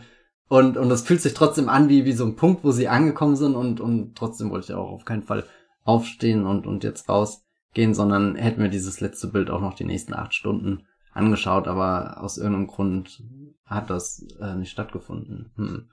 Seltsam, ja. Ich, ich wünschte, ich hätte ihn rein, weil ich habe jetzt irgendwie so, weißt du, du, du hast da den, den tollen, feinfühligen französischen Film und ich habe Plot 7 The Batman von Matt Reeves den Superhelden-Bro-Film Licht, Licht des und Jahres. Dunkel nebeneinander. Ja, Licht und Dunkel nebeneinander. Das ist der große Superheldenfilm, den ich unter gewissen Gesichtspunkten eventuell einen Horroraspekt zusprechen würde, aber ich befürchte, meine Argumentation beläuft sich auf, es ist düster. es regnet, die laufen die ganze Zeit durch äh, Pfützen, sind alles sehr grimmig und sehen auch schon ein bisschen wie so, so Albtraumgestalten aus, wenn ich da an den äh, Pinguin von Colin Burrell denk oder wenn ich da an den äh, Riddler von Paul Dano denk, der ja wie so ein Serienkiller in Szene äh, gesetzt wird und auch so als Figur geschrieben ist und da können wir ja, also ich meine, wenn Seven ein Horrorfilm ist, dann ist auch The Batman ein Horrorfilm, aber ich will jetzt gar nicht so sehr drauf rumreiten. Was für mich aber schon ein, ein Schlüssel zum Verständnis äh, dieses Films ist, ist definitiv äh, der schon beschriebene Regen, die Pfützen, die Atmosphäre, die er schafft, das Gotham, in das er hinein geht. Ich glaube, da haben wir auch schon sehr viel drüber im äh, Podcast gesprochen, als der Film, ich glaube, im März ins Kino kam. Das fühlt sich auch schon wieder her wie eine ganze Ewigkeit. Aber nein, The Batman ist definitiv noch dieses Jahr. Die Robert Pattinson-Ära ist noch nicht vorbei. Die Zoe Kravitz-Ära ist noch nicht vorbei. Äh, ich bin, bin sehr froh irgendwie, dass das so eine, so eine neue Superheldenfamilie geworden ist, in die ich mich sofort verliebt habe und bei der ich jetzt auch erstmal bleiben kann, während gerade viele andere Superheldenfamilien irgendwie uncool werden aus den unterschiedlichsten Gründen, vor allem weil sie sich in Umgebungen bewegen, zu denen ich filmisch gar keinen Zugang mehr finde, was mir auch ein bisschen das Herz bricht, weil ich glaube, dass da, stecken schon überall viele äh, tolle Geschichten drin, die ich eigentlich im Kino sehen will, aber keine hat mich wieder so erfüllt wie The Batman. Und also da, da bin ich ihm sehr dankbar, bin ich auch öfter mal ins Kino gepilgert, äh, kleinen Wochenendausflug nach Gotham unternommen und dann irgendwie nach neun Stunden völlig desillusioniert wieder rausgegangen. Im Gang war kreidebleich im Gesicht und die haben mich schon gefragt, ob es mir gut geht. Und dann habe ich einfach gemeint, nee, ich war gerade sehr lang im, im Dunkeln gesessen und habe den Lichtern zugeschaut, die da wirklich sehr, sehr, sehr apokalyptische Bilder teilweise auf die Leinwand äh, hauen. Also eins, was, was immer wieder aufgetaucht es ist diese, diese, diese Einstellung auf dem Kopf, wo, wo dieser Batman durch die roten Flammen nach der Verfolgungsjagd läuft. Da hast du auch wieder den nassen Asphalt, die Pfützen, den Regen. Also das sind definitiv Elemente, die ich in einem Film brauche, um glücklich zu werden. Ich höre mich schon an wie so eine Adams Family Figur. Es gibt doch jetzt in der neuen Serie irgendwie so eine Szene, wo sich der Himmel zuzieht und es wird dunkel und äh, die, die Adams Mutter sagt dann irgendwie, ah, es wird doch noch ein schöner Tag. äh, ja, oh Gott. Vor allem gucke ich diese Szene und denke mir, hey, wie kann man denn so drauf sein und gleichzeitig schwärme ich dann vom schlechten Wetter in The Batman.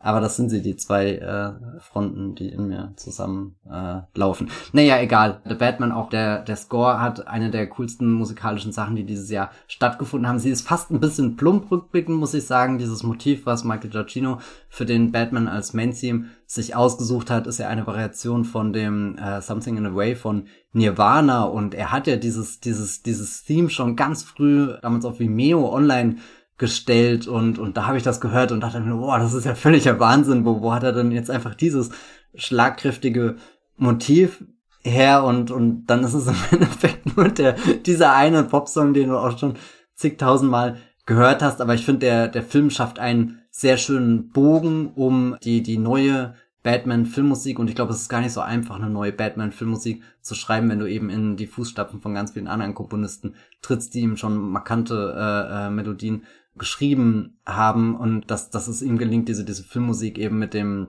inspirierenden, grundlegenden Song zu vereinen, der im Film dann auch selbst nochmal in einer starken Szene kommt. Ich habe mich ehrlich gesagt in The Batman nicht mehr gewagt seit dem Kino, weil ich irgendwie das Gefühl habe, ich kann dieses, dieses überlebensgroße Gotham, in dem du dich verirrst, weil das so, so labyrinthisch gebaut ist und, und sich wie so ein Albtraum anfühlt. Ich habe immer Angst, ich kann das zu Hause nicht genau nachstellen, reproduzieren, weil, weil ich mich dann nicht so einsam fühle oder so. Ich habe den, ich meine, muss man auch noch bedenken, März war noch eine andere Zeit ins Kino zu gehen. Da saß ich echt in sehr vielen Vorstellungen noch ganz alleine und dann, wenn du gerade in so einem riesengroßen Sinister-Saal mit, weiß nicht, drei anderen Leuten in der, in der Nachmittagsvorstellung schaust und dann öffnet sich einfach vor dir dieser Superheldenfilm und du bist wie Alice, die ganz tief in so einen, so einen Kaninchenbau hineinfällt. So habe ich mich die ganze Zeit bei diesen wirklich sehr langen drei Stunden von Batman gefühlt, aber es war trotzdem, ich bin, bin nie unten angekommen, war alles dieser, dieser, dieser freie Flug in diesem Film und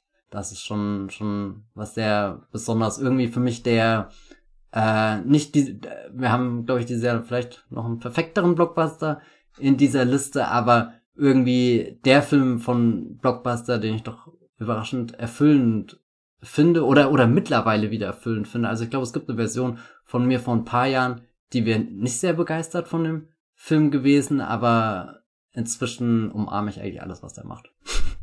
Ich habe ihn zweimal im Kino gesehen und einmal äh, auf dem Fernseher und muss sagen, dass ich seitdem Angst habe, eben nochmal auf dem Fernseher oh zu je. sehen, weil ich glaube ich nirgendwo in meiner Wohnung auch nur entfernt den nötigen Schwarzwert mhm, mhm, mhm, hinkriege, um diesen Film wirklich zu genießen, weil das ist wirklich eine Herausforderung. Also ich glaube, das ist die größte Herausforderung für den Schwarzwert von Beamern und Fernseher seit äh, The Long Night aus der achten Staffel von Game of Thrones. Aber ja, äh, ich habe auch überlegt, ob ich ihn in die 49 Filme hineinnehme, die für die Top 10 in Frage kommen. Und äh, da ist er dann draußen geblieben. Aber ich habe ihn ja schon hochgestuft auf vier Sterne von fünf. Das ist doch eigentlich genug, ne? Ja, ich glaube, arg viel mehr habe ich ihn auch nicht gegeben. Hm, hm. Naja, Passt. ich kann ja mal weitermachen. einem, ja, mach weiter. mit einem Horrorfilm, den ich auch als solchen verteidigen würde. Obwohl, glaube ich, soweit ich mich erinnere, keine einzige Fledermaus vorkommt. Und, oder Pinguin. Und, aber dafür Tim Roth. Und zwar äh, Resurrection mit Rebecca Hall. Der hat dieses Jahr in Sundance Premiere gefeiert und ich habe ihn dann nicht in Sundance gesehen, weil ich da kein Ticket für das Online-Screening irgendwie bekommen habe oder ich habe zu spät gerafft. Naja, da habe ich irgendwie nur die schlechten Filme gesehen. Wie dem auch sei. es war so teuer. Ähm, und ich habe ihn dann aber in Sitges gesehen. Viele, viele Monate später. Da war der Hype, der in Sundance da entstanden ist, schon etwas abgeflacht, aber das ist vielleicht gerade richtig, um einen Sundance-Film zu sehen nicht während Sundance zu schauen, weil Sundance ist für mich wirklich immer noch das bizarrste Festival von allen. Weil was da abgehypt wird, da habe ich manchmal das Gefühl, die Leute leben in einer anderen Realität. Ich bin dann wie, wie Kate Hudson in, in Glass Onion und denke, was ist die Realität? Äh, wenn ich mir Sundance-Kritiken anschaue.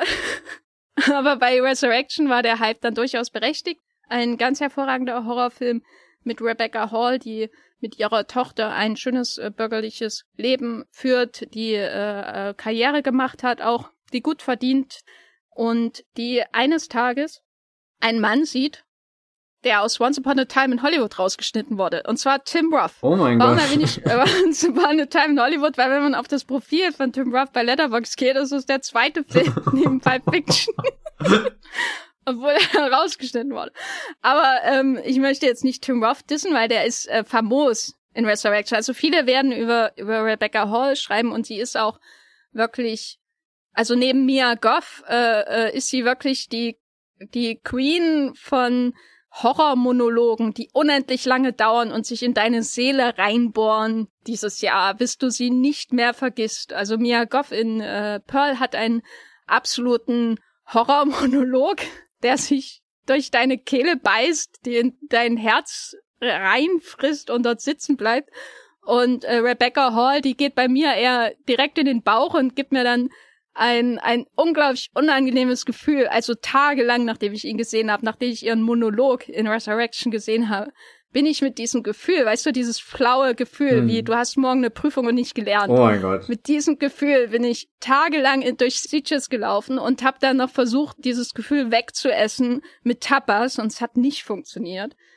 Und was sie sieht, ist nämlich der absolute Horror. Es ist eigentlich nur Tim Roth, aber sie verbindet mit diesem Mann aus ihrer Vergangenheit unglaublich, also wirklich nicht vorstellbare Furchtbarkeiten, die ich hier nicht spoilern werde. Und man fragt sich ganz Zeit, hat sich das eingebildet oder nicht? Aber im Grunde ist es irrelevant, weil es reicht nur diese Präsenz zu sehen von diesem Mann, der wirklich einfach nur aussieht wie Tim Roth, ne? Wenn du ihn bei der Berlinale siehst, würde er dir vor Resurrection keine Angst machen. Wenn du ihm bei der Berlinale siehst, wie er dir die Tür auffällt, um ins Haie zu kommen, würdest du wegrennen, nachdem du Resurrection gesehen hast.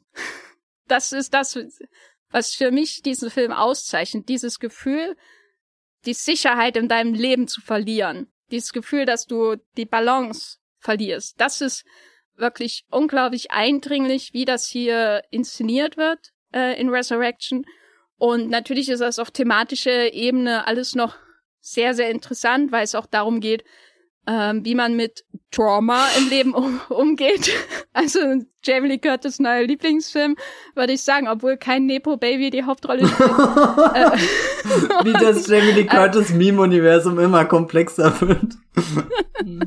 ähm, und äh, das ist alles hochinteressant. So, also auf intellektueller Ebene könnte ich endlos über diesen Film reden. Und ich habe da auch bei Moonplot einen Text drüber geschrieben in Sieges und genauer erklärt, warum mir Resurrection so gut gefällt.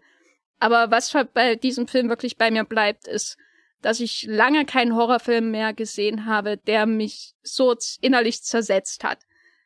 Und der das Gefühl seiner Protagonistin so gut auf sein Publikum übertragen konnte. Und äh, ja, Resurrection macht Spaß. Kann ich empfehlen. Wann kommt der denn? Oder gibt's da schon was? Der hat noch keinen deutschen Starttermin. Ah, es ist wie immer die ausgestellte Ungerechtigkeit im Wollmilchcast. Ich, ich meine, du hast gerade dieses Gefühl beschrieben, äh, dieses, dieses Bauchweh vor der Prüfung, dieses Wissen, du begibst dich da hinein und es fühlt sich gar nicht gut an und einerseits will ich das nie wieder erleben, aber im äh, Safe Space eines Horrorfilms bin ich dem nicht abgeneigt. Äh, Matthias, was ist dein sechster Platz? Ah ja, ich schl äh, schlitter von einem Blockbuster zum nächsten. Top Gun Maverick, hallo. Da, ähm, hallo? Hallo, ja. Ähm, wer hätte das gedacht, dass dieser Film doch irgendwann mal auf einer Topliste von mir landet? Ich garantiert nicht, weil ich bin ja überhaupt kein Verfechter von dem ersten ähm, Top Gun-Film, aber ich bin dann, glaube ich, doch ein Verfechter von dem Action-Kino, das Tom Cruise gerade äh, für sich als, als Marke etabliert und die Trailer sahen ja definitiv fett aus. Die liefen auch gefühlt acht Jahre lang. also konnte man sich lange einstellen auf den, den Film. Ich glaube fast noch, also oder oder der der der der Kreative hinter dem Projekt, der am meisten Neugier bei mir geweckt hat, ist halt definitiv Joseph Kosinski gewesen, weil der halt den unfassbar tollen Tron-Film gemacht hat und auch noch so ein paar andere Sachen, die man definitiv ähm, schauen kann. Und ich, also so so dieser dieser äh, der Tom Cruise Wille zur überlebensgroßen Action und dieser mega stylo Regisseur ist schon eine äh, Kombi, die mich ins Kino gelockt hat. Haben wir auch definitiv schon äh, im äh, Wollmilchcast drüber geredet. Also ich glaube, ich meine, das war ein Mai-Film, oder? Ja. Fühlt sich sehr nach. Ja, der äh, hatte fast mit Cannes äh, ja. zeitgleich Deutschland statt. Also auch, auch ein Film, der mich mehrere Wochen, Monate äh, begleitet hat und sogar sehr schön gegipfelt hat. Also ich habe den schon, habe gestartet mit einer relativ großen Leinwand, aber die Krönung kam dann erst viele Wochen später in einer IMAX. Äh, Vorstellung und äh, das, das habe ich gar nicht absichtlich so geplant. Das hat sich einfach dazu hinbewegt und, und so ist dann auch, auch jede, jede, jeder Ort, an dem ich ihn gesehen habe, hat noch irgendwie so, so, so ein Tick was Neues äh, dabei gehabt, völlig unabhängig von dem Film, der einfach nur ein Brett von vorne bis hinten ist. Also das fängt mit dem ersten Ton von dem Top Gun Theme an, wo ich vor einem Jahr, wenn das mir einer vorgespielt hätte, hätte ich innerlich mit den Augen gerollt, hätte vermutlich abgenickt. Ja, ja, irgendwie relevant in der Filmgeschichte, wenn man sich mal so die großen Leitmotive anschaut und er macht die und das und ich habe da überhaupt keine Bindung dazu. Es ist mir völlig egal. Ich werde dieses Stück nie zu Ende anschauen.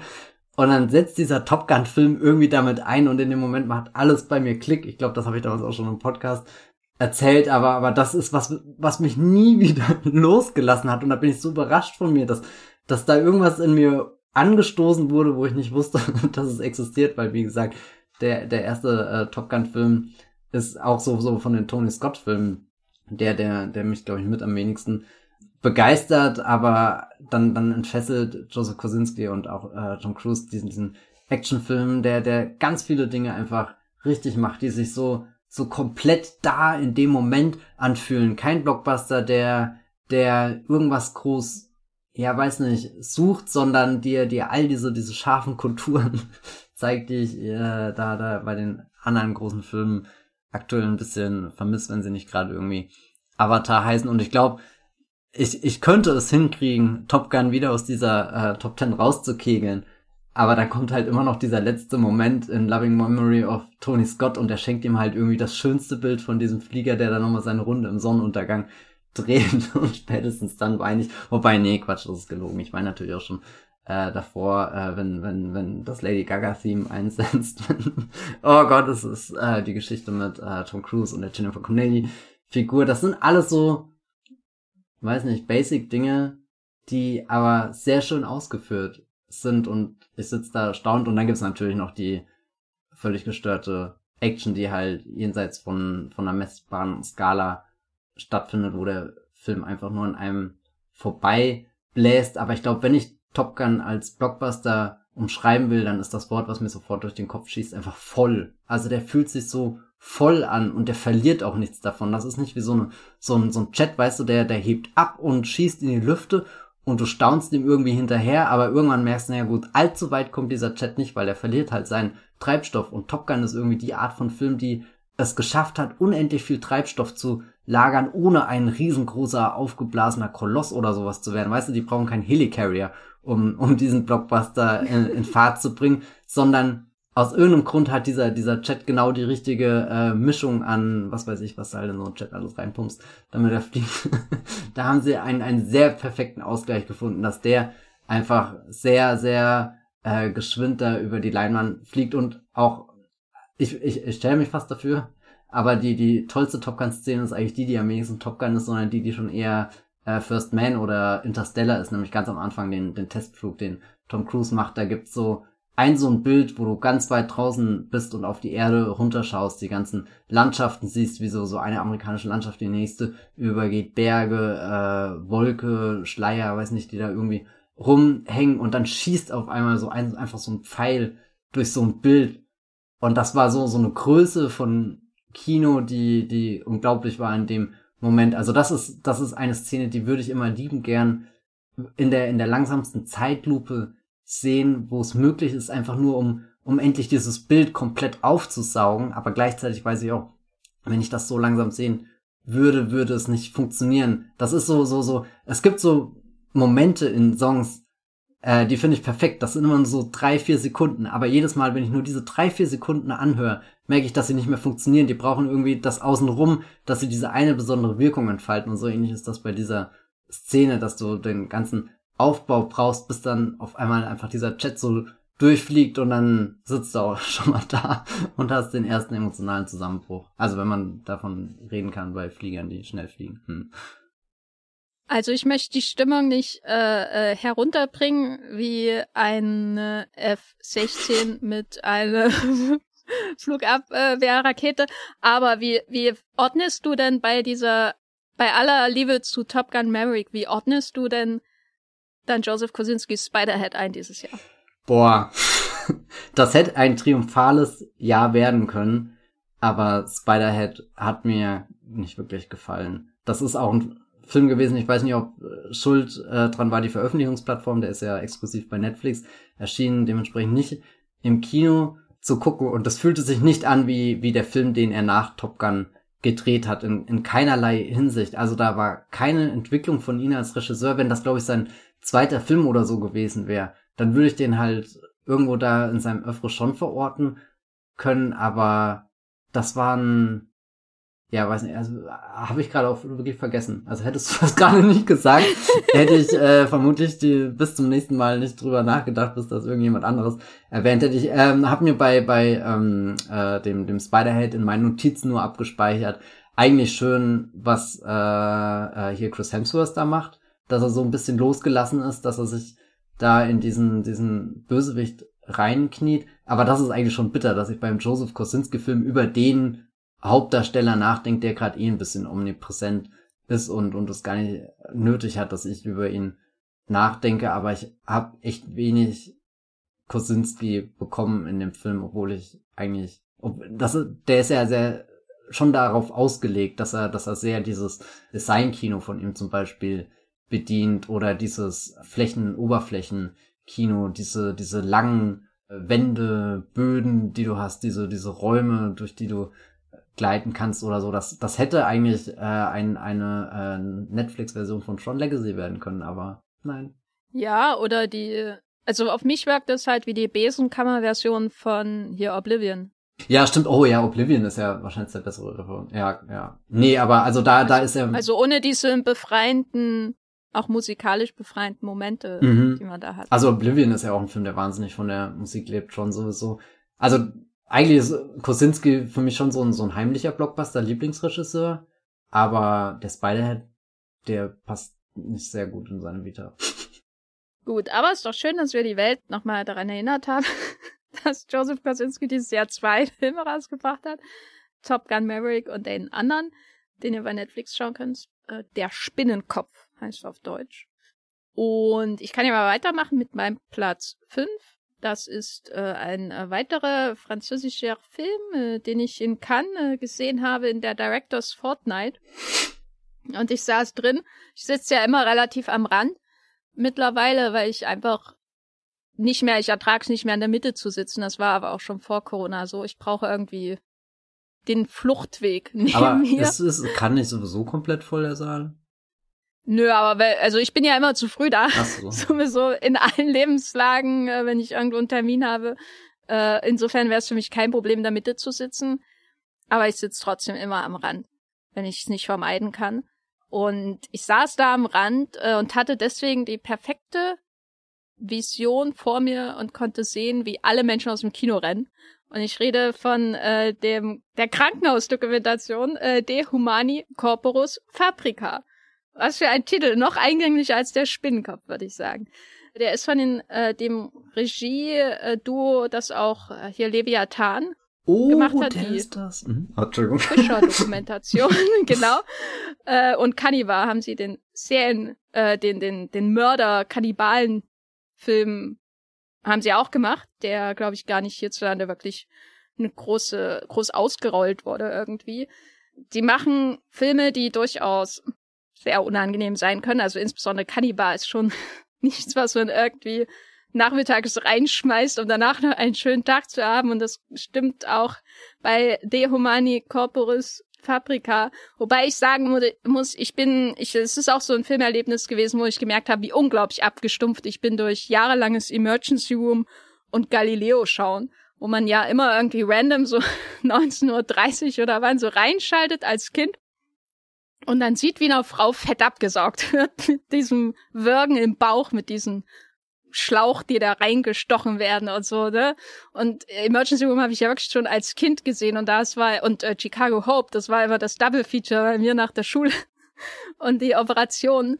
Deswegen saß ich da drin und dachte, warum gehen die denn alle raus, wenn da irgendwie an der Linse eines Auges operiert wird? Mhm. Warum gehen die da alle raus, wenn da eine Magensonde sich durch die Eingeweide eines Menschen äh, äh, äh, quasi äh, durchbohrt. Ja, also wie gesagt, das wird nicht jedermanns Geschmack sein, dieser Film, weil er eben im Wesentlichen aus Aufnahmen aus äh, Pariser Krankenhäusern besteht. Da wird quasi Operationsvideomaterial gezeigt und das wird äh, geschnitten mit ähm, ja abstrakten, losen Aufnahmen aus dem Krankenhausalltag. Da ist nicht viel Story in dem Sinne drin, sondern es ist wirklich eher so die Beobachtung von Arbeit. Das hatte man mal bei Leviathan auch schon so. Aber sie haben eben so ein bisschen das Talent dafür, in den unglaublichsten Orten, auch des menschlichen Körpers, äh, außerordentlich Schönheit und neue Welten zu entdecken, die man da gar nicht ja erwartet hätte. Das ist nämlich so diese, dieser Kontrast dieses Films. Auf der einen Seite hat man dieses diese ganze Infrastruktur von Mensch, Maschine und Krankenhaus an sich, die nur dazu da ist, um den Körper von Menschen am Leben zu erhalten, einfach weiter zu befördern in dem Lebensweg sozusagen. Von einem schönen Morgen zum nächsten, um mal den anderen Film in meiner Liste zu zitieren. Und auf der anderen Seite, und das ist ja alles sehr, sehr nüchtern und auch manchmal erschreckend nüchtern, wenn man irgendwie so eine OP sieht und da die Ärzte über die Mieten in Klischee reden. Also wirklich über Dinge, die gar nichts damit zu tun haben. Es ist einfach nur wie wenn du irgendwie deine Wohnung putzt und dann über sonst was redest. So wirkt das, diese, diese Arbeit der Götter in Weiß. Und auf der anderen Seite haben wir eben diese, diese wundersame Entdeckungsreise durch den menschlichen Körper, die immer wieder die Frage aufwirft, wie geht das überhaupt? Wie kann das alles das hervorbringen. Und äh, das ist ein, ein außerordentlich schwierig zu verarbeitender Kontrast, glaube ich, in dem Film. Das ist das Interessante, dass man, dass das hier nicht um das Wunder des Lebens geht oder einfach nur um die Arbeit im Krankenhaus, sondern es geht um die Parallelität von Dingen, die man nicht zusammenbringen kann. Es gibt im Grunde keine Lösung für diesen Film. Es gibt äh, nur die Akzeptanz von diesen parallel verlaufenden Ideen, die sich fundamental irgendwie widersprechen. Dieses Unglaubliche, was das menschliche Leben irgendwie auch bedeuten kann und der unglaubliche Aufwand, der da reingesteckt wird, um den, die Menschen noch ein, zwei, drei, zehn, zwölf, zwanzig Jahre weiter zu schleifen durchs Leben und daran manchmal auch zu scheitern. Ähm, und das ist, wie gesagt, nichts, was ich irgendjemandem empfehlen würde, der Angst vor Blut hat, der bei den geringsten OP-Aufnahmen in irgendeiner Doku die Augen zuschlägt, äh, weil ich glaube, da seid ihr nach zehn Minuten raus aus dem Film, so wie meine Sitznachbarn bei der Directors Fortnite in Cannes. Aber für mich auf jeden Fall ähm, als Emergency Room und Chicago Hope Fan meine Dokumentation des Jahres. Äh, De Humani Corporis Fabrica, der hoffentlich mal irgendwie ins Deutsch-Kino kommt. Da gehst du Freitagabend auf Netflix, willst die neue Emergency Room Folge schauen und erschrickst auf den Tod. ja, ja, das wird allen Fans von Grey's Anatomy empfohlen. Hm. Also, oh, ich bin gerade, ich bin gerade wirklich hin und her gerissen. Ich will eigentlich den neuen Film von denen sehen, aber nee. Ich weiß nicht, ob ich den überlebe. Ja, also verstehe ich absolut. Dann äh, wisch diese Gedanken an OP-Aufnahme aus deinem Kopf. Ich meine, mein, du hast ja jetzt nicht mal allzu explizit beschrieben, aber es reicht halt schon so. Oh nee, das ist. Ja, wer es noch expliziter will, kann meinen Text beim Wolf ja, lesen. Der, der, der hat aber auch so eine FSK 18 Schranke oder so vorne dran, den, den kannst du nicht lesen und äh, naja, egal. Ich mach mal weiter. Ich gehe zurück in ein gemütliches Kino, was mich an äh, einen Regisseur erinnert, äh, bei dem ich mich immer sehr wohl aufgehoben fühle, nämlich Steven Spielberg. Aber nein, haha, ich habe nicht den neuen Spielberg gesehen.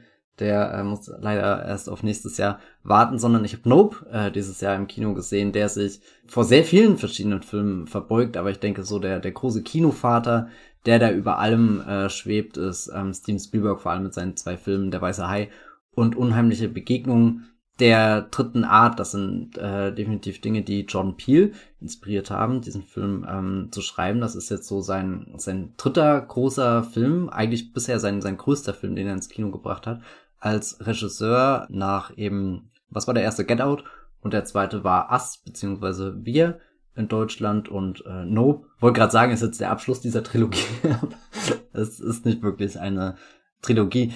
Nope habe ich äh, mit reingenommen, weil ich finde, das ist dieses Jahr der aufregendste Blockbuster. Und wir hatten generell ein sehr interessantes Blockbuster-Jahr, was geprägt war eben von diesen Blockbustern, haben wir auch letztes Mal schon im Avatar-Podcast drüber geredet, die wir jetzt in den letzten zehn Jahren sehr viele davon hatten, vor allem im Gewand eben von, von Superhelden-Filmen, aber wir hatten eben auch so, so Monumente wie einen, einen neuen Avatar-Film, so, so vollkommene Blockbuster wie sowas wie Top Gun, so etwas exzentrische Blockbuster wie The Batman und dann kommt Nope daher, der auf den ersten Blick, glaube ich, sich immer so einer kleinen Prüfung unterziehen muss. Ist das wirklich ein Blockbuster oder einfach nur ein sehr großer Independent-Film oder sowas? Ich finde, da, da schwankt er sehr schön hin und her und er hat Elemente, die noch definitiv mehr in, in Get Out und Us, also den ersten zwei Peel-Filmen, verankert sind, aber auch schon sehr viele Momente, die irgendwie Peel auf so eine neue Bühne stellen, ihm eine neue Plattform geben, als gerade eine ganz interessante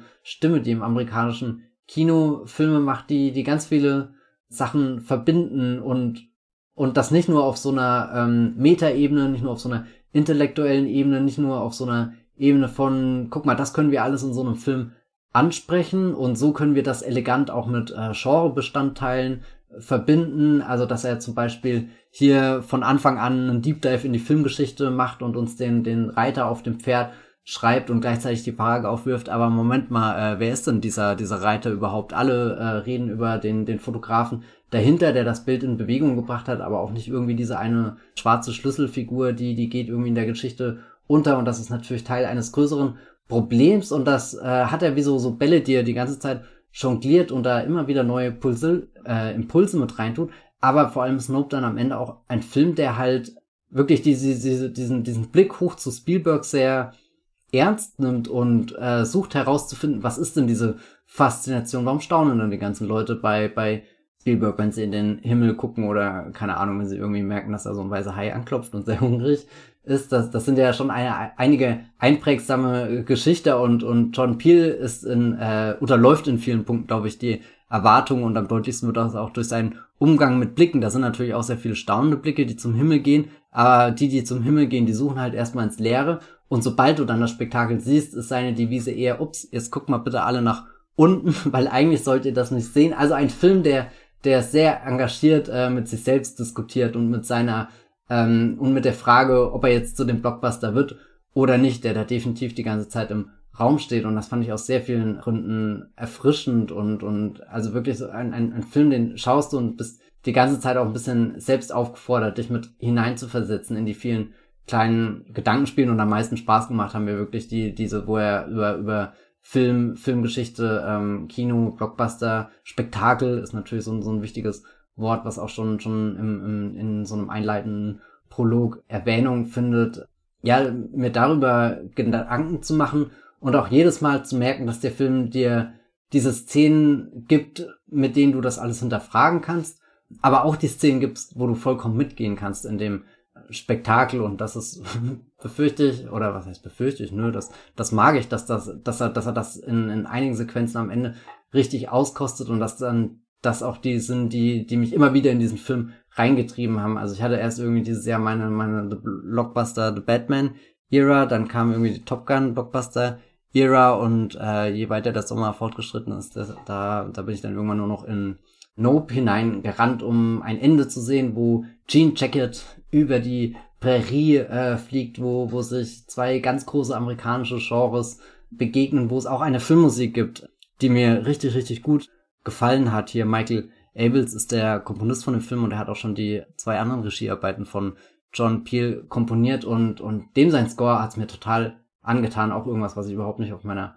Bingo-Karte für 2022 hatte, aber ich glaube, das dürfte äh, neben dem Endor so der Score sein, den ich wirklich hoch und runter gehört habe, weil der die gleiche Frische, die gleiche Energie, die gleiche Neugier wie der Film selbst in sich trägt und eben auch dir so ein, so ein paar suspensvolle Momente geben kann, so ein paar Momente, wo du nicht weißt, wie du sie genau einordnen sollst, und dir dann auch so ein Finale gibt, wo du einfach nur mitfieberst, wo auf einmal so, so ein Ritt stattfindet, das ist dann fast so aufregend, als schaust du irgendwie Stagecoach zum ersten Mal und, und da gibt's gleich gleich, äh, hier heute von heute mal auch Kamera, man muss ganz kurz sagen, äh, der hat da wieder, wieder Bilder. Ein, einmal baut sich Gene Jacket, diese, diese wichtige Figur in dem Film, sehr groß auf und das ist fast so, als pausiert der Film kurz, dass du den einen Snapshot machen kannst, den du davon dir unbedingt für immer im Gedächtnis abspeichern willst. Und das ist auch so, so ein toller Moment, wo der Film wieder auf dieser Metaebene ist, wo er, wo er gleichzeitig das Spektakel zelebriert, aber es auch irgendwie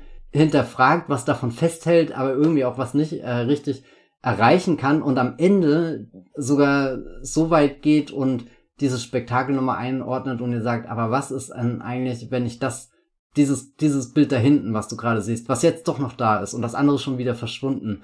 Also ich bin jetzt gerade super abstrakt, weil ich nicht spoilern mag. Ich glaube, den, den können viele von euch noch entdecken und deswegen eine absolute Empfehlung für Nope. Also eigentlich ein Yes, oh Gott. Und äh, da habe ich doch noch meinen Horrorfilm hier drin. Hallo? Hallo? Ja, also, nein, ich, da, da, da rede ich mir hier bei, bei The Batman einen Bären und, und hier kommt einfach der Affe und oh Gott, ich höre einfach komplett das Reden auf. Der Affe ist aber auch wirklich. Der Affe war richtig froh, gut. Dass nicht der ganze Film. Ich bin froh, dass nicht der ganze Film von dem Affen handelt, sonst wäre ich da rausgerannt schreien. Aber also da, da, da ist auch richtig verstörend, sobald der Affe vorkommt. Uiui. Was ist dein Platz? Wo sind wir dann? Platz 5, oder? Vier. Sind wir schon bei Platz nee, 4? Äh, ja, ich bin jetzt bei Platz Ach so, vier. ja, genau. Eben bin, Platz fünf. Äh, ja. Jetzt bin ich kurz erschrocken. Nicht, dass wir die, Kon die Kontrolle Ja. verlieren über unsere Podcast. Genau, ich mache weiter mit Platz vier. Äh, Ich bleibe im Land der unbegrenzten Möglichkeiten. Ich bleibe im äh, Genrebereich. Ich bleibe im Grunde auch bei Stagecoach, weil bei Stagecoach gibt's doch die Figur, die wird, glaube ich, von John Carradine gespielt. Und zwar ist das der Spieler, äh, den du am Anfang irgendwie nicht leiden kannst, weil allen Menschen, die in dem Film sagen, Spieler, pff, das geht gar nicht. und das ist ja auch in vielen Western so, aber es gibt auch viele Western, wo man den Spieler sieht und äh, nach diesem ersten Pff, dann äh, kennenlernt, dass die doch genauso heldenhaft sein können wie die normalen Frontiers-Helden. Und das ist jetzt mein lang verworrener äh, Weg, um zu The Card Counter von Paul Schrader zu kommen Respekt. der mein Platz, Platz hier ist. Ähm, ich wette, du hast nicht damit gerechnet, Matthias. nee, ich Das hab ist gerade so- mich einfach treiben lassen von dieser Hinführung und ich bin äh, sprachlos begeistert. Genau, wir haben einen ganzen Podcast zu The Card Counter gemacht, deswegen möchte ich jetzt gar nicht so ausführlich darüber sprechen, außer dass das der Film ist, glaube ich, neben einem anderen hier in der Liste, an den ich, seit ich ihn Anfang des Jahres zum ersten Mal gesehen habe, mindestens einmal in der Woche, wenn nicht einmal am Tag denke. Es gibt Dinge von The Card Counter, die mir immer in den Kopf ploppen zu random Zeiten. Zum Beispiel natürlich zwei Finger, die sich nicht berühren, aber irgendwie doch berühren. Aber auch Teppiche. Äh, das ist grüne Kunstmaterial, was auch immer, auf dem die, die Chips hin und her geworfen werden und auf denen diese Markierungen sind, auf Spieltischen, Karten, die sehr elegant irgendwo hingeworfen werden, so mit diesem, es interessiert mich nicht, aber es interessiert mich total, äh, im Handgelenk, was die Spieler in der Card Counter machen. Und äh, ja, die, die traurigen, recht eintönigen Apartments und äh, Hotelzimmer, die die Oscar Isaac mit seinen traurigen Augen bewohnt. Und äh, das ist sowas, was ich bei wenigen Filmen habe, ähm, dass sie mich so lange verfolgen. Das ist auch ein Film, den ich bestimmt schon zwei oder dreimal gesehen habe. Und wo ich mir immer überlege, willst du nicht heute einfach nochmal schauen? Willst du nicht, willst du einfach nicht in diesen Flow von der Card Counter einsteigen? Ist das ein Komfortfilm für dich? Ja, irgendwie schon, weil das ist so, abgesehen von den Abu Ghraib-Szenen, das ist nicht mein, mein Comfort-Cinema hier, de, äh, die Folter-Momente mit Willem Dafoe, die Flashbacks. Aber abgesehen davon ist das schon für mich so Kino, für das ich irgendwie gemacht wurde. Also so dieses, Menschen machen ihre Arbeit und sie machen sie sehr gut. Kino. Das, was ich endlos schauen kann, einfach an die Western von Bud Böttiger, in denen gar nicht so viele Spieler vorkommen, wie man jetzt denken könnte nach dieser langen Einführung. Und ja, deswegen The Card Counter auf jeden Fall hier in der Liste. Ich mochte auch den anderen Schwader, der dieses Jahr äh, in äh, Cannes oder Venedig lief, hier Master Gardener. Und äh, find, bin dann gespannt, wie diese Trilogie, wenn sie einmal überall vollständig erhältlich ist, also First Reformed, The Card Counter und Master Gardener, wie die aufgenommen und eingeschätzt wird. Da bin ich sehr gespannt. Mein Platz 4. Matthias, was ist dein Platz 4? Ja, ähm, also Ding ist bei mir knapp rausgeschrammt, weil er mir zu ungemütlich war. Und zu kalt vor allem. Ich äh, ertrage nicht die langen Casino-Räume. Deswegen habe ich hier auf dem Platz 4 einen Film, in den ich mich wirklich jedes Mal reingelegt habe, komplett. This Much I Know to Be True äh, doch noch ein Andrew Dominic Film hier und, und meine Ausrede, damit ich niemandem sagen muss, wie gut ich Blond wirklich fand. Andrew Dominic hatte schon äh, ganz viel mit äh, Nick Cave und Warren Ellis zusammen gemacht hier, äh, Soundtrack für den Jesse James Film, auch schon davor ein, ein Musikfilm und jetzt hier einer, der auf der Berlinale lief, äh, hier der andere ist One More Time with Feeling, äh, ich glaube, der kam pff, 2016, 17, 16 wahrscheinlich eher in die Kinos und, und das ist ja kein geistiges Sequel in dem Sinne, aber die viben schon sehr gut, die drei. und ich glaube, das ist sehr wichtig, weil es ist ein sehr, sehr simpler Film. Also ich habe dieses Jahr auch äh, Musikfilme gesehen, die deutlich aufwendiger, komplexer waren, weiß nicht, die viel mehr von, von großen Bühnenshows oder so gezeigt haben und das teilweise auch richtig gut rübergebracht haben. Aber was mich so bei This Much I Know to Be True gepackt hat, ist, dass wir es ist einerseits ein Pandemiefilm, dadurch, dass er irgendwie auch Szenen hat, in denen Nick Cave über sein Sein als Künstler gerade nachdenkt, der nicht auftreten und äh, live performen kann. Das sind die Szenen, von denen ich mich vermutlich am ehesten trennen würde. Aber sobald dann der Film auf der Suche eben nach einer Alternative ist für was ist denn, wenn es eben gerade kein großes Publikum gibt, vor das ich mich stellen kann und du diese, diese riesen Bewegung und Energie in einem Raum spürst, was, was suche ich denn dann? Und dann sind sie in einem äh, sehr leeren Kirchenraum, äh, einem ründlichen Kirchenraum, wo ein, eine, eine Kreisschiene gebaut wird. Das ist quasi, stellt euch vor, wenn der Zug in den Bahnhof einfahren will, aber halt einfach nie ankommt, weil er ganz im Kreis fährt. So bewegt sich die Kamera. Oh.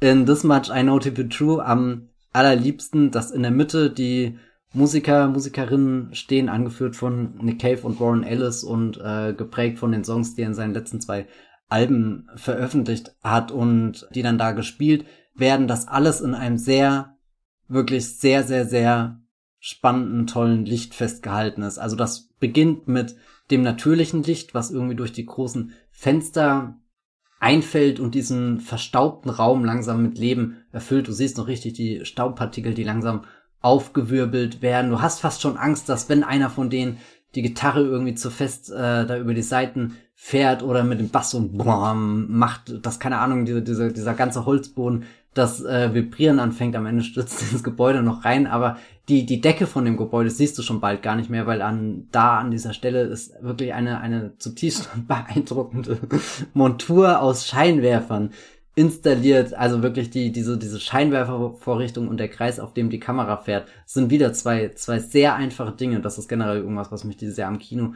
begeistert hat, wenn, wenn Leute mit, mit sehr einfachen Mitteln, wobei das vermutlich auch untertrieben ist, weil dahinter steckt ja auch eine sehr, sehr komplexe Gedanken, was die, die Farbzusammensetzung angeht und vermutlich all die technischen Dinge, von denen ich jetzt gar keine Ahnung habe, die nötig sind, um das überhaupt zu, zu realisieren, umzusetzen, zu timen, äh, einzustellen, irgendwie zu regeln. Aber im Prinzip hast du eben Musiker in der Mitte, eine Kamera, die sich um sie herum bewegt und dann Licht, was das Ganze von, von außen illuminiert und, und in ganz tolle Landschaften zeichnet, die, die, die immer perfekt zu der Stimmung der Lieder passen. Und ich glaube, es ist, also Nick Cave macht ja an sich schon sehr stimmungsvolle Musik und eigentlich kannst du diese Musik hören, die Augen schließen und das transportiert mich zumindest schon, schon in ganz andere Welten und deswegen ist fast so, so eine Grundskepsis, was will denn überhaupt dieser Film, der jetzt keinen großen oder keinen allzu großen Aufwand noch außenrum betreibt, wie, wie will der das denn mit seinen Bildern bereichern? Gucke ich da im Endeffekt nicht einfach nur einer gut beleuchteten Probe zu? Das wäre jetzt vielleicht mein, mein zynischster Take, den ich auch sowas haben könnte, aber das ist überhaupt nicht der Fall. Das, das erweitert das so stark, dass, also, keine Ahnung, es kommt schon, schon sehr nah an sowas, was ich mir unter einer transzendenten Erfahrung irgendwie im Kino vorstelle und das Much I Know to Be True ist dann auch einer dieser Filme, in die ich mehrmals gegangen bin, einfach weil, weil ich mir nicht vorstellen kann, dass ich das zu Hause so gut nachstellen kann, wie eben in so einem großen Kinoraum, wo dann nur diese Musik, nur diese Bilder, nur diese Farben, nur dieses ständige An- und Abschwellen von den Stücken existiert und du, du wirst richtig hineingerissen in diesen, diesen Sog und, und dann sind halt eben auch so zwei, drei Stücke mit drinne, die halt anfangen mit, mit einem tiefen Gefühl von, von, weiß nicht, von Trauer, von, von Schuldfragen, von, von diesem, diesem klagenden Blick, auch von einem zornigen Blick und das steigert sich immer weiter und irgendwann blitzt und kracht das alles in, in einer wunderbaren Einheit auch irgendwie. Also wie als, als beschwören sie da ein Gewitter in dem Raum. Stell dir die große Halle in Harry Potter vor. Und da blitzt ja auch manchmal runter. Also meistens ist es ja diese, diese brave, beruhigende Wolkendecke, die den Schülern da ein Gefühl von Zuhause gibt. Äh, die Kerzen schwimmen da noch mit rein, aber wenn eben an Halloween der Troll kommt, dann verwandelt sich das in, in was, was ganz Unheimliches, Gruseliges. Und das kriegt der Film auch irgendwie hin mit dieser Musik, mit äh, den, den Lichtern, die da rumblitzen und mit der Kamera, die da durchfährt. Und weißt du, was ich ganz interessant finde, was mir auch erst später irgendwie bewusst geworden ist, dass der Film sehr mit dieser Ästhetik spielt, die quasi die, die Aufnahme, die du versuchst im Film zu finden, mit all deinen, deinen Mitteln, die du hast eben, also du, du baust Scheinwerfer auf, du baust eine Kamera auf, die zeigt er dir quasi dieses Bild, was schon bewusst für das Kino geschaffen ist, aber er hat gleichzeitig auch schon die Ästhetik mit dabei, die dir zeigt, wie diese Aufnahme entstanden ist, dadurch, dass du eben Silhouetten von Kameramännern siehst, Silhouetten von Scheinwerferständern, Silhouetten von der anderen Kamera, die gerade gegenüber fährt. Also ein Film, der, der sehr transparent ist mit dem, wie er zu diesen Bildern kommt. Und er zeigt dir diese vollen Bilder, hat aber gleichzeitig auch schon immer irgendwie dieses Behind-the-Scenes-Material mit drin. Und das ist beides mit dem gleichen künstlerischen Anspruch gedreht und das finde ich super spannend zu beobachten, weil das dich die ganze Zeit auch irgendwie dazwischen schwimmen lässt, zwischen dieser, dieser dieser absoluten Musikerfahrung, in der du dich ganz verlieren kannst, wo du dann sogar vielleicht auch irgendwann die Augen einfach zumachen kannst und machst du wieder auf und landest drinnen in einem unheimlichen Grün, was durchblitzt, aber dann auf einmal wieder in einem wärmenden Gelb-Orange, was dich zurückholt, was dich erdet, was dich rausschleudert ins Universum und dann wieder auffängt, wenn du irgendwie zurückfällst und gleichzeitig aber auch diese, diese Bilder, die dich rauswerfen müssen von, da läuft gerade jemand mit einem Walkie-Talkie und einem Headset rum und, und da hinten steht jemand, der schon das Catering oder so angerichtet hat. Eigentlich, eigentlich sind das die Bilder, die, die dich aus einem, weiß nicht, wenn das in einem großen Blockbuster, wenn der Kaffeebecher, der Starbucks-Becher in Game of Thrones steht,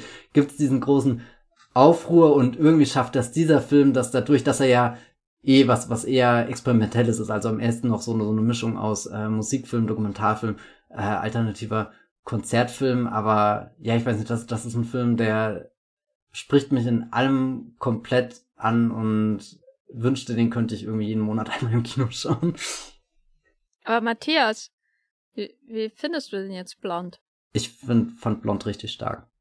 Und das gar nicht mal so sehr als Horrorfilm, sondern ich fand ihn, also das eben, was viele ihm vorwerfen, dass er so, ähm, dass er, weiß nicht, so bös mit ihr umgeht, ich fand ihn unheimlich empathisch. Aber nicht Top Ten, ten empathisch. Ja, ich glaube, da ist das Much I Know To Be True der, der Film, der, der wichtiger für mich persönlich ist. Aber ich muss sagen, beide sind auch ein sehr schöner Dialog miteinander, weil eben Nick Cave, Warren Ellis haben auch wieder den Soundtrack für den Blond geschrieben. Und das sind teilweise schon extra für den Stück komponierte Themes und Melodien. Aber eben auch sehr viel von dem Soundmaterial wieder aufgegriffen, was sie eben in diesem This Much I Know to Be True mit drin haben. Unter anderem ist dann eben auch eine kathartische Sequenz in Blond äh, äh, hier, wo, wo auch wieder auch, auch, auch die Lichter. Also es fühlt sich eigentlich so an. Ich glaube, Blond ist vermutlich der, der theoretisch davor gedreht wurde, aber jetzt, wie ich sie geschaut habe, fühlte sich Blond in vielen Punkten an, auch wie eine Fortsetzung oder meinetwegen, lass es umgedreht sein, lass das Much I Know to Be True, die, die die, die vollkommene visuelle und auditive äh, Erfüllung sein von dem, was er, was er in Blond versucht. Klar, einerseits hat er da diese, diese Bilder und, und all dieses Archivmaterial aus dem Monroe-Leben, was er versucht nachzustellen, aber ich glaube, dass äh, Andrew Dominic, Nick Cave und Warren Ellis gerade irgendwie aus so einem Trip sind, wo sie, wo sie so eine eigene Sprache entwickelt haben und, und das habe ich ganz viel auch in äh, Blond gesehen, jetzt unabhängig davon, was noch alles in dem Film stattfindet und und eben also eben das wenn ich sage er ist sympathisch dann hat das viel mit äh, Monroe und äh, der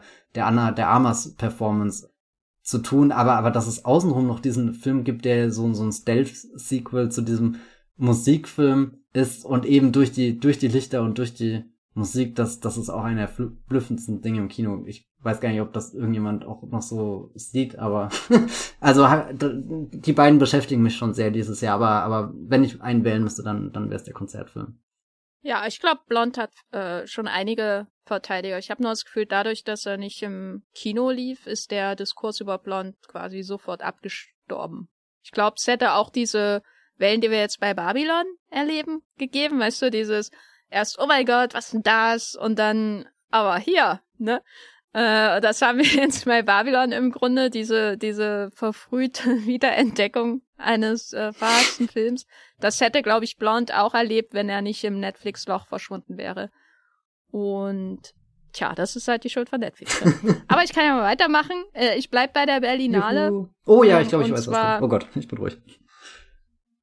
Ich glaube nicht, dass du weißt. Okay, ja gut, dann weiß ich es nicht.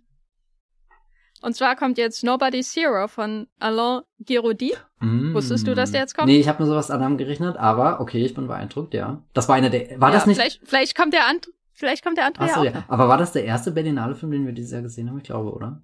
Ja, der lief äh, bei den PVs am Das heißt Samstag. einfach, der allererste Berlinale-Film ist dein Top-3-Film gewesen. Geil. Ich kann nicht sagen, dass die Berlinale jetzt übermäßig stark war im Vergleich zu den anderen Festivals, aber die hatte zwei Banger, die nur ein anderer Film, an die nur ein anderer Film heranreichen konnte. In der Top 3, falls das mathematisch Sinn ergibt, was ich gerade gesagt habe. Ähm, genau, und ich fange an mit dem einen Banger. Alain äh, Giraudy kennt man durch so unterschiedliche Filme wie Der Fremde am See, der ähm, großartige ähm, Thriller. Und Staying Vertical, den glaube ich niemand hier gesehen hat, weil der kam glaube ich auch nicht hier raus, soweit ich mich erinnere. Den habe ich jedenfalls beim Festival gesehen. Und dann habe ich nie wieder gemerkt, dass irgendjemand über den redet, was ich schade fand. Der ging nämlich damals ziemlich unter in. Ähm, aber es sind jedenfalls drei völlig unterschiedliche Filme. Also ein dritter, den ich jetzt von ihm gesehen habe, war eben Nobody's Hero. Der lief bei der Berlinale. Seitdem habe ich auch nie wieder was von dem Film gehört, seit diesem Samstag. Auch während der Berlinale habe ich nicht wirklich irgendwas von dem Film mitbekommen, dass irgendjemand darüber redet. Aber für mich war das so ein Film, der für mich irgendwie das Kinojahr 2022 eröffnet hat. So auch dieses, man kann wieder ins Kino gehen, also das war natürlich vorher auch möglich, aber so dieses, jetzt beginnt das Festival, ja, ich gehe in einen Film von einem Regisseur, den ich mag, und dann haut er was raus, womit ich nie gerechnet hätte. Das ist ja das Schöne, wenn man auch zu Festivals geht.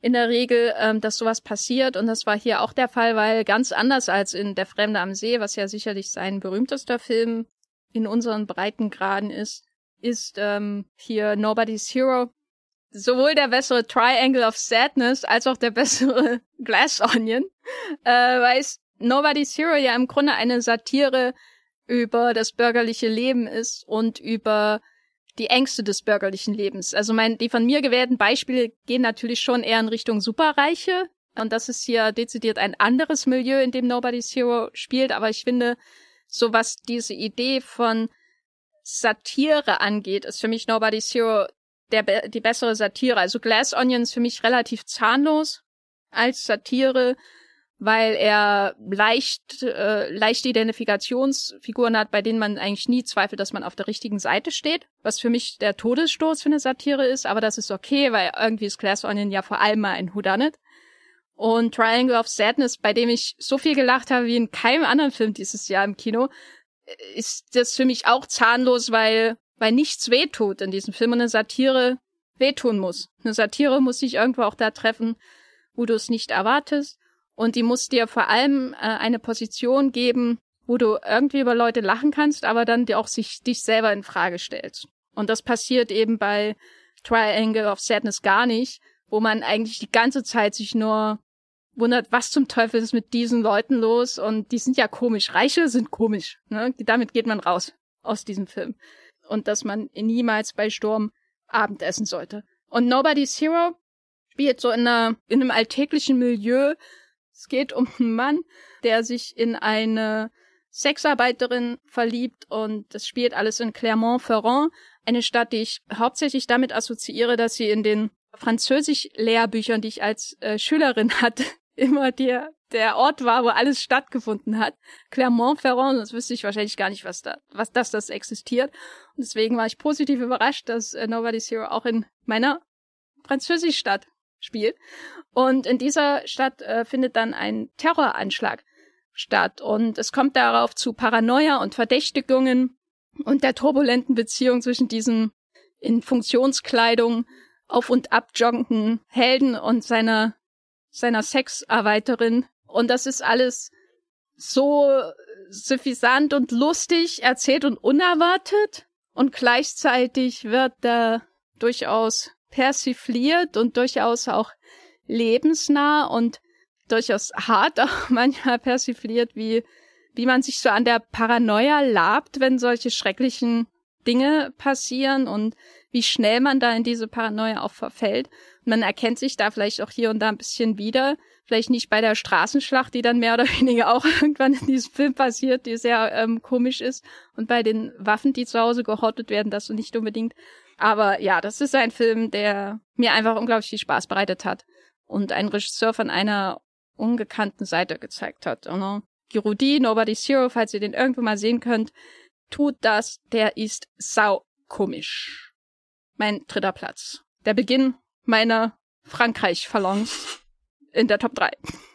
Damit, damit habe ich wirklich nicht gerechnet. Das ist, äh, du hast den gerade auch bei mir irgendwie aus so einem hinteren Eck im Kopf rausgeholt, wo ich ihn vermutlich nach der Berlinale eingesperrt habe. Nicht, dass er das verdient hat. Aber ja, ich habe über den auch schon lange nicht mehr nachgedacht. Aber ich liebe dieses Gefühl, mit Leuten mitzufiebern, die alles nur schlimmer machen, dadurch, dass sie versuchen, eine unangenehme Sache zu verheimlichen. Das ist, das ist schon eine sehr gute Prämisse für Filme. ja, was ist dein, äh, dein Platz drei? Ja, ich habe hier, ah, da habe ich schon wieder einen reingeschmuggelt, den ich eigentlich letztes Jahr schon gesehen habe, aber in keiner Topliste drinne hatte und der dieses Jahr dann auch wieder mit jedem Kinogang einfach gewachsen ist und inzwischen auch definitiv mein, mein Lieblingsfilm des Regisseurs geworden ist. Ich rede von Red Rocket. Sean Baker hat ja eigentlich schon sehr viele Filme gemacht, die mir ganz, ganz, ganz gut gefallen haben, nämlich Tangerine und Florida Project. Und Red Rocket fühlt sich anfangs für mich so an mit, ich weiß nicht, bei, bei Florida Project bin ich direkt eingestiegen, habe alles da gespürt in dem Film.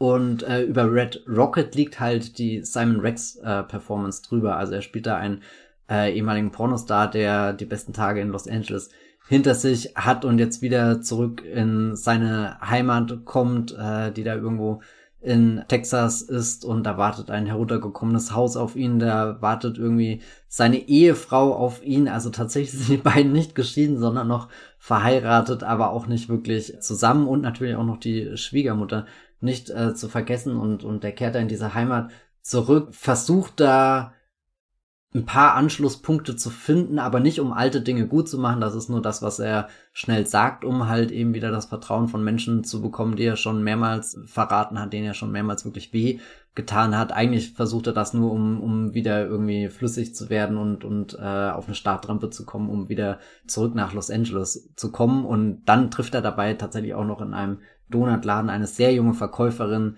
in der er dann seine ganz große Chance sieht, wenn er sie als Pornostar äh, groß herausbringt, ist er natürlich auch wieder im Geschäft und dieses Mal auf der anderen Seite nicht selbst vor der Kamera, sondern irgendwie als der Produzent, der Entdecker, der, der Influencer, der Wegbereiter.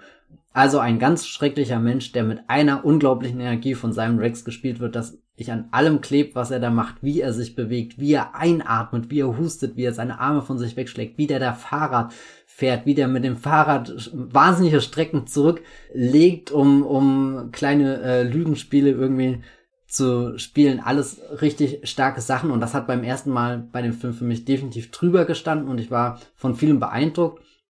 Aber, weiß nicht, war immer so ein kleines Ungleichgewicht für mich glaube ich, da bis ich ihn dann zwei, drei, vier Mal gesehen habe und der Film auch für mich immer mehr als Gesamtbild funktioniert hat und zu diesem Gesamtbild können noch ganz viele andere Sachen dazugehören, die ganzen Nebenfiguren, die auch alle sehr präzise gezeichnet sind. Also Sean Baker hat ein Talent dafür, sich äh, bestimmte Milieus auszusuchen und ganz genau zu analysieren, wer sind die Menschen, die da drinnen sind und das eigentlich ist Analysieren schon ein Wort, was ich verwenden will, weil das hat auch sowas, was distanziertes, beobachtendes, äh, fast schon taktisch kühles. Nee, Sean Baker ist jemand, der sehr direkt auf diese zugeht und sie in all ihrer Schön und Hässlichkeit zeigen, die sie irgendwie bereit halten und es einem schwer macht, äh, Urteile zu fällen. Und das beginnt, glaube ich, im Großen bei, bei eben der, der Simon Rex Figur, Mikey Saber, die man sehr schnell, sehr leicht verurteilen kann und trotzdem packt mich der Film in Passagen, wo ich einfach mit dem Mitfieber und irgendwie dann doch hofft, dass er sein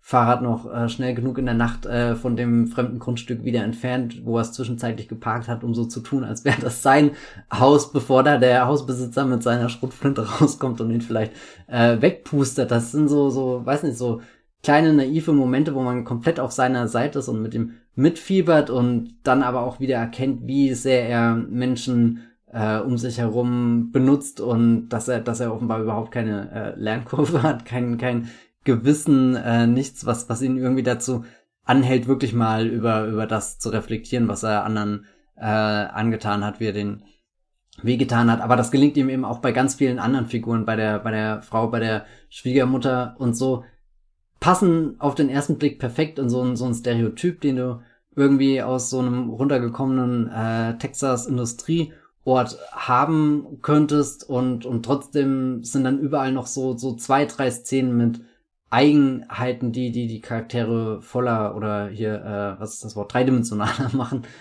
Das finde ich äh, sehr schön. Das macht den Film auch sehr, ich glaube, er geht ziemlich lang, über zwei Stunden definitiv.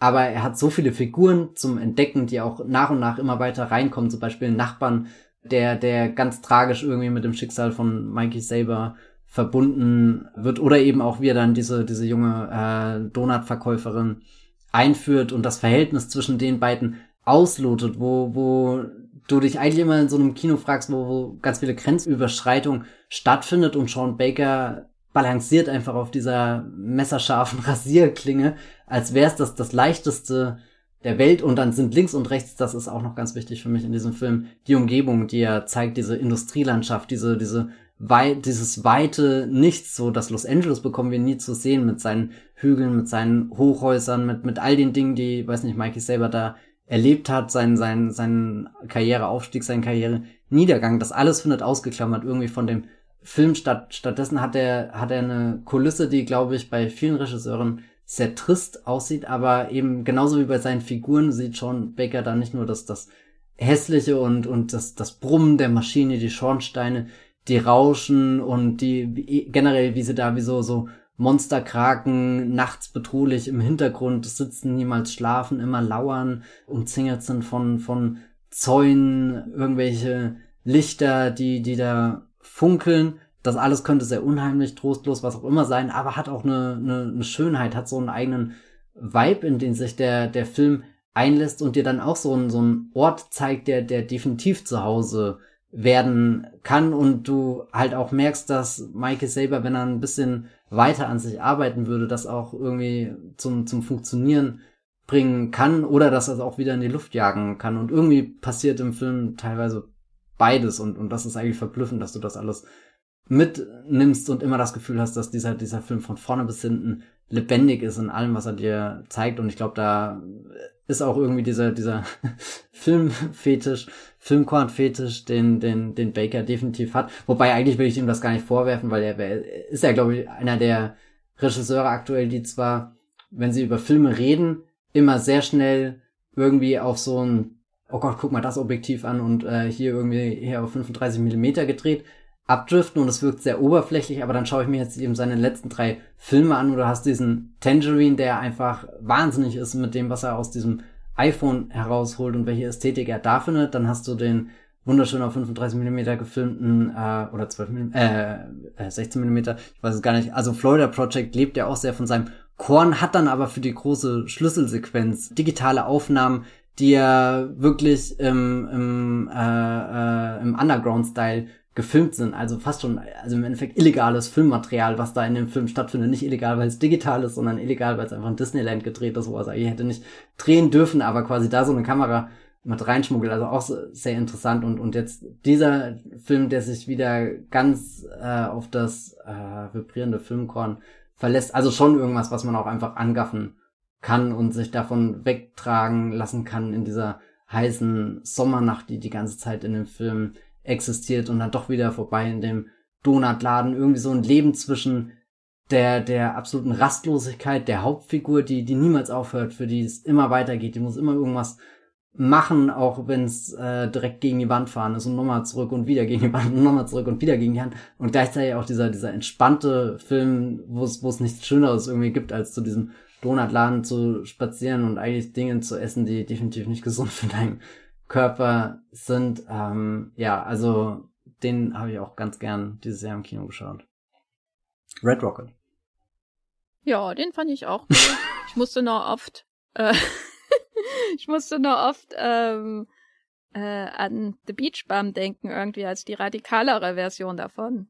Deswegen ist er, glaube ich, bei mir nicht höher gelandet. Ja, ja, The Beach Bum hat nicht die, die, die gemütlichen Seiten. Da springt halt gleich irgendwie der, der Hai aus dem Wasser. Hm. Gut, wie finde ich jetzt die Überleitung dazu? Zum zweiten Teil meiner ähm, französischen Phalanx in der Top 3. Ich rede natürlich von Platz 2. Hm. Also der, der, der Simon Rex ist doch auch bestimmt das Kind von jemanden und in Rebecca Slotowskis Other People's Children geht es auch da um eine Frau, die das Kind von jemanden in ihr Herz schließt. Ist das nicht eine wunderbare Überleitung, ja. Matthias? Bist du stolz? genau. Ansonsten haben die beiden Filme, glaube ich, nicht viel miteinander ähm, gemeinsam. Rebecca Slotowskis Film hat in Venedig Premiere gefeiert dieses Jahr. Les Enfants des Autres heißt er auf Französisch. Äh, Other People's Children. Ich habe leider noch keinen deutschen Kinostart äh, entdeckt. Ich hoffe, dass er einen bekommt, weil ihre letzten Filme kamen eigentlich ganz gut an. An Easy Girl hat sie ja zuletzt gemacht, 2019. Der wurde ja auch von der Kritik gefeiert. Ich habe so ein bisschen die Befürchtung, dass äh, Les Enfants des Autres etwas zu französisch ist, äh, um ein größeres Publikum zu erreichen, vielleicht auch zu unspektakulär, ich weiß nicht. Jedenfalls würde er ein gutes Double Feature abgeben mit äh, hier peu matin äh, von Mia Hansen Lowe den ich ja schon erwähnt hatte hier in der Top Ten. Denn diesmal geht es um eine Frau, die etwas älter ist, von der, gespielt von der, der, der Festival Queen äh, 40 plus, die man aktuell in Frankreich erleben kann, und zwar Benedetta herself, Virginie Efira. Die spielt die Hauptfigur. Eine Frau, die wie gesagt schon etwas älter ist, in den, in den Anfang 40, hat keine Frau, äh, kein, kein Ehemann oder Ehefrau, kein Kind und sie verliebt sich in einen Mann, der gespielt wird von äh, Roshdi Sem, auch ein äh, Festival-Regular.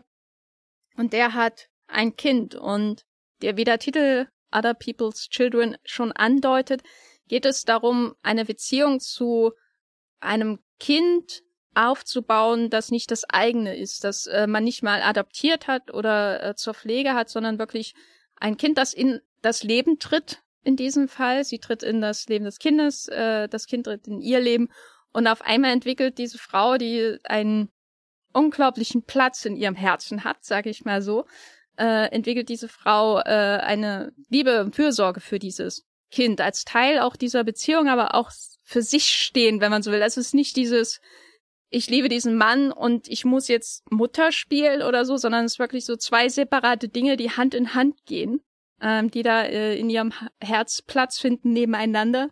Und daraus entwickelt sich ein sehr sanfter, ähm, zart erzählter Beziehungsfilm, würde ich erstmal sagen, mit vielen Dingen, die man ähm, in französischen Filmen so erwartet. also keine Non in dem Fall, anders als bei Benedetta, aber allem anderen, was man so in französischen Filmen, die im Bürgertum spielen, erwartet. Das trifft ja auch auf äh, Un beau matin irgendwie zu. Er hat ähnliche Vorzüge, würde ich sagen, wie, wie der Film von Mia Hansen-Lobe.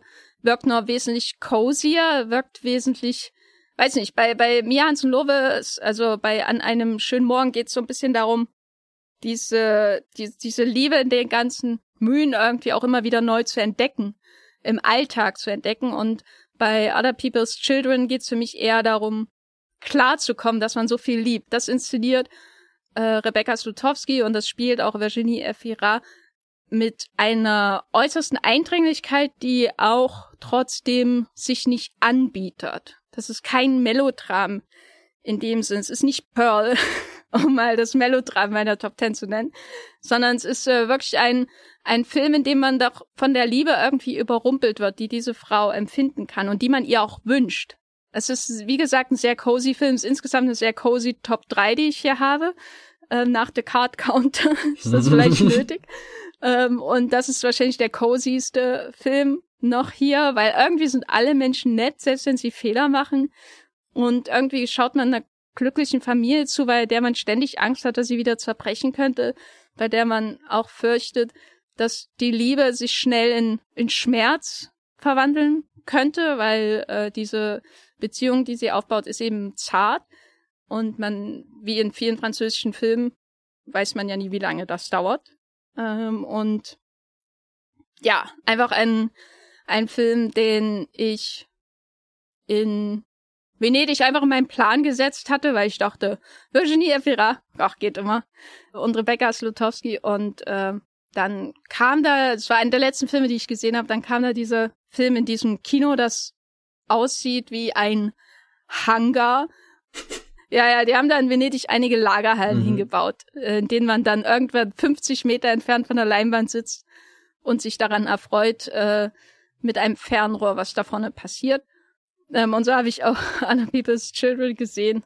Ähm, und ja, der hat mich einfach verzaubert. Das ist ein, ein zauberhafter Film, der auch sehr weh tut, aber auf eine schöne, weiß nicht, der, er findet irgendwie im, im realistischen Schmerz, den er dann auch äh, teilweise zeigt, findet er irgendwie trotzdem eine Wärme, so dieses Grundgefühl, es tut weh, aber es war es irgendwie wert. Und äh, das ist ein schönes Gefühl, mit dem ich aus diesem Film rausgegangen bin, der hoffentlich irgendwie nach Deutschland kommt. Other People's Children von Rebecca Slutowski ist mein Platz zwei.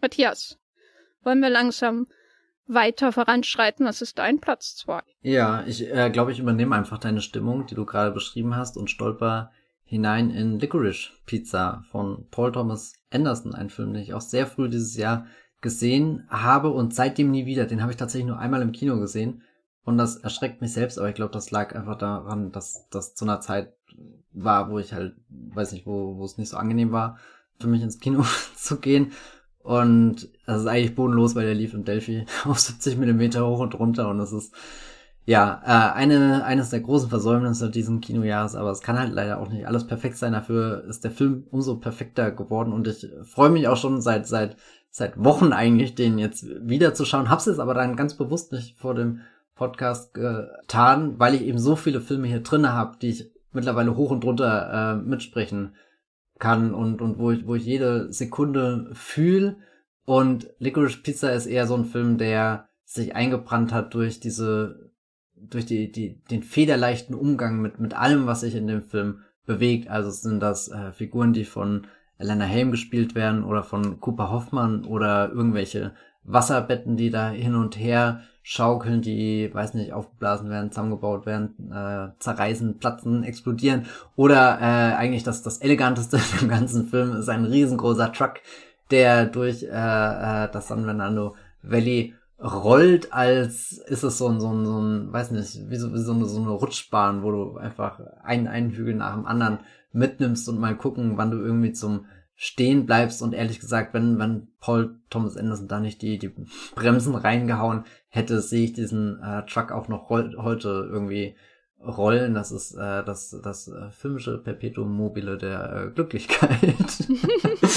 ja, also auch wieder eine ähm, Coming-of-Age-Geschichte im Endeffekt. Hier auch wieder eine Beziehung, Liebesgeschichte, die so ein paar Grenzen erforscht. Also hier ähm, die, die Cooper Hoffmann-Figur, haben wir ja damals auch schon im Podcast Anfang des Jahres drüber gesprochen, ist 15 Jahre alt, ist äh, super erfolgreich, Kleinunternehmer, äh, Schauspieler und verliebt sich in die 25-jährige Elena, die ja definitiv irgendwie so, zumindest altersmäßig, eine Liga über ihm ist. Aber die beiden kommen mehr oder weniger im Verlauf des Films zusammen, kommen natürlich auch wieder auseinander, kommen wieder zusammen, kommen wieder auseinander.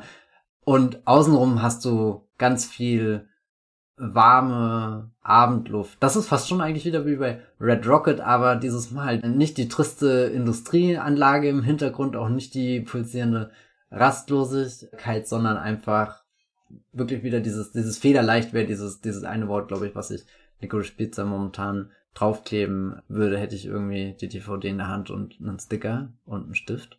Aber irgendwie ist nichts davon der Fall. und deswegen habe ich es nicht getan. Aber wenn, dann würde ich es jetzt in diesem Moment tun.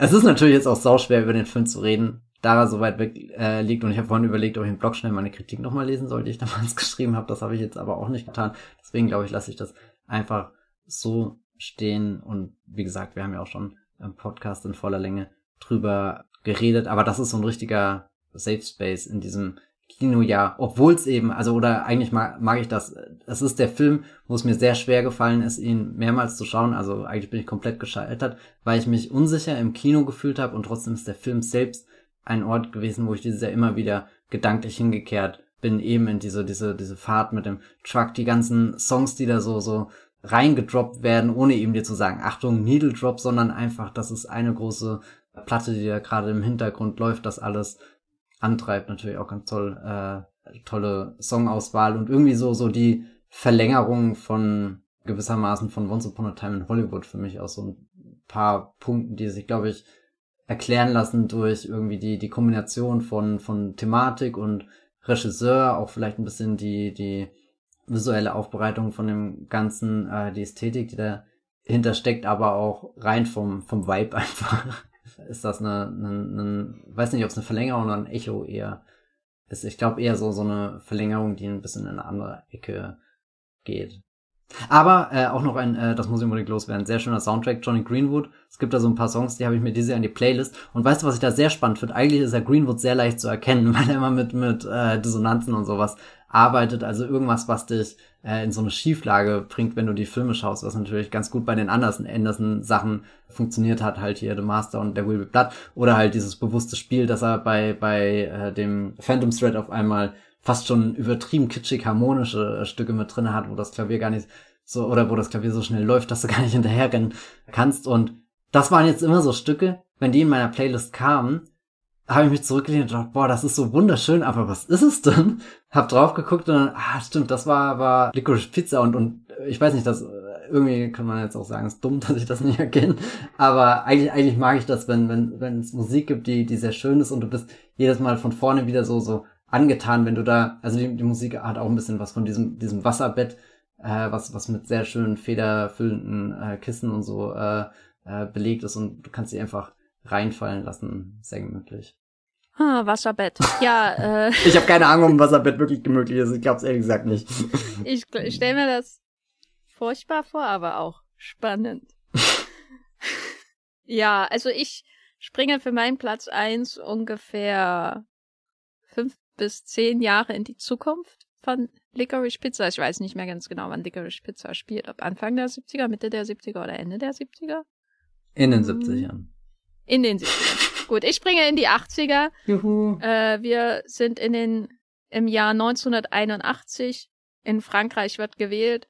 François Mitterrand wird der Präsident des Landes. Die Zeit ist im Umbruch. Die Menschen sind auf der Straße, sie feiern und eine junge Frau kommt nach Paris, um da zu leben irgendwie. Und äh, für eine andere Frau ist die Ehe gerade auseinandergebrochen. Ich sag ja, die Franzosen und ihre Scheidungen. Immer dasselbe.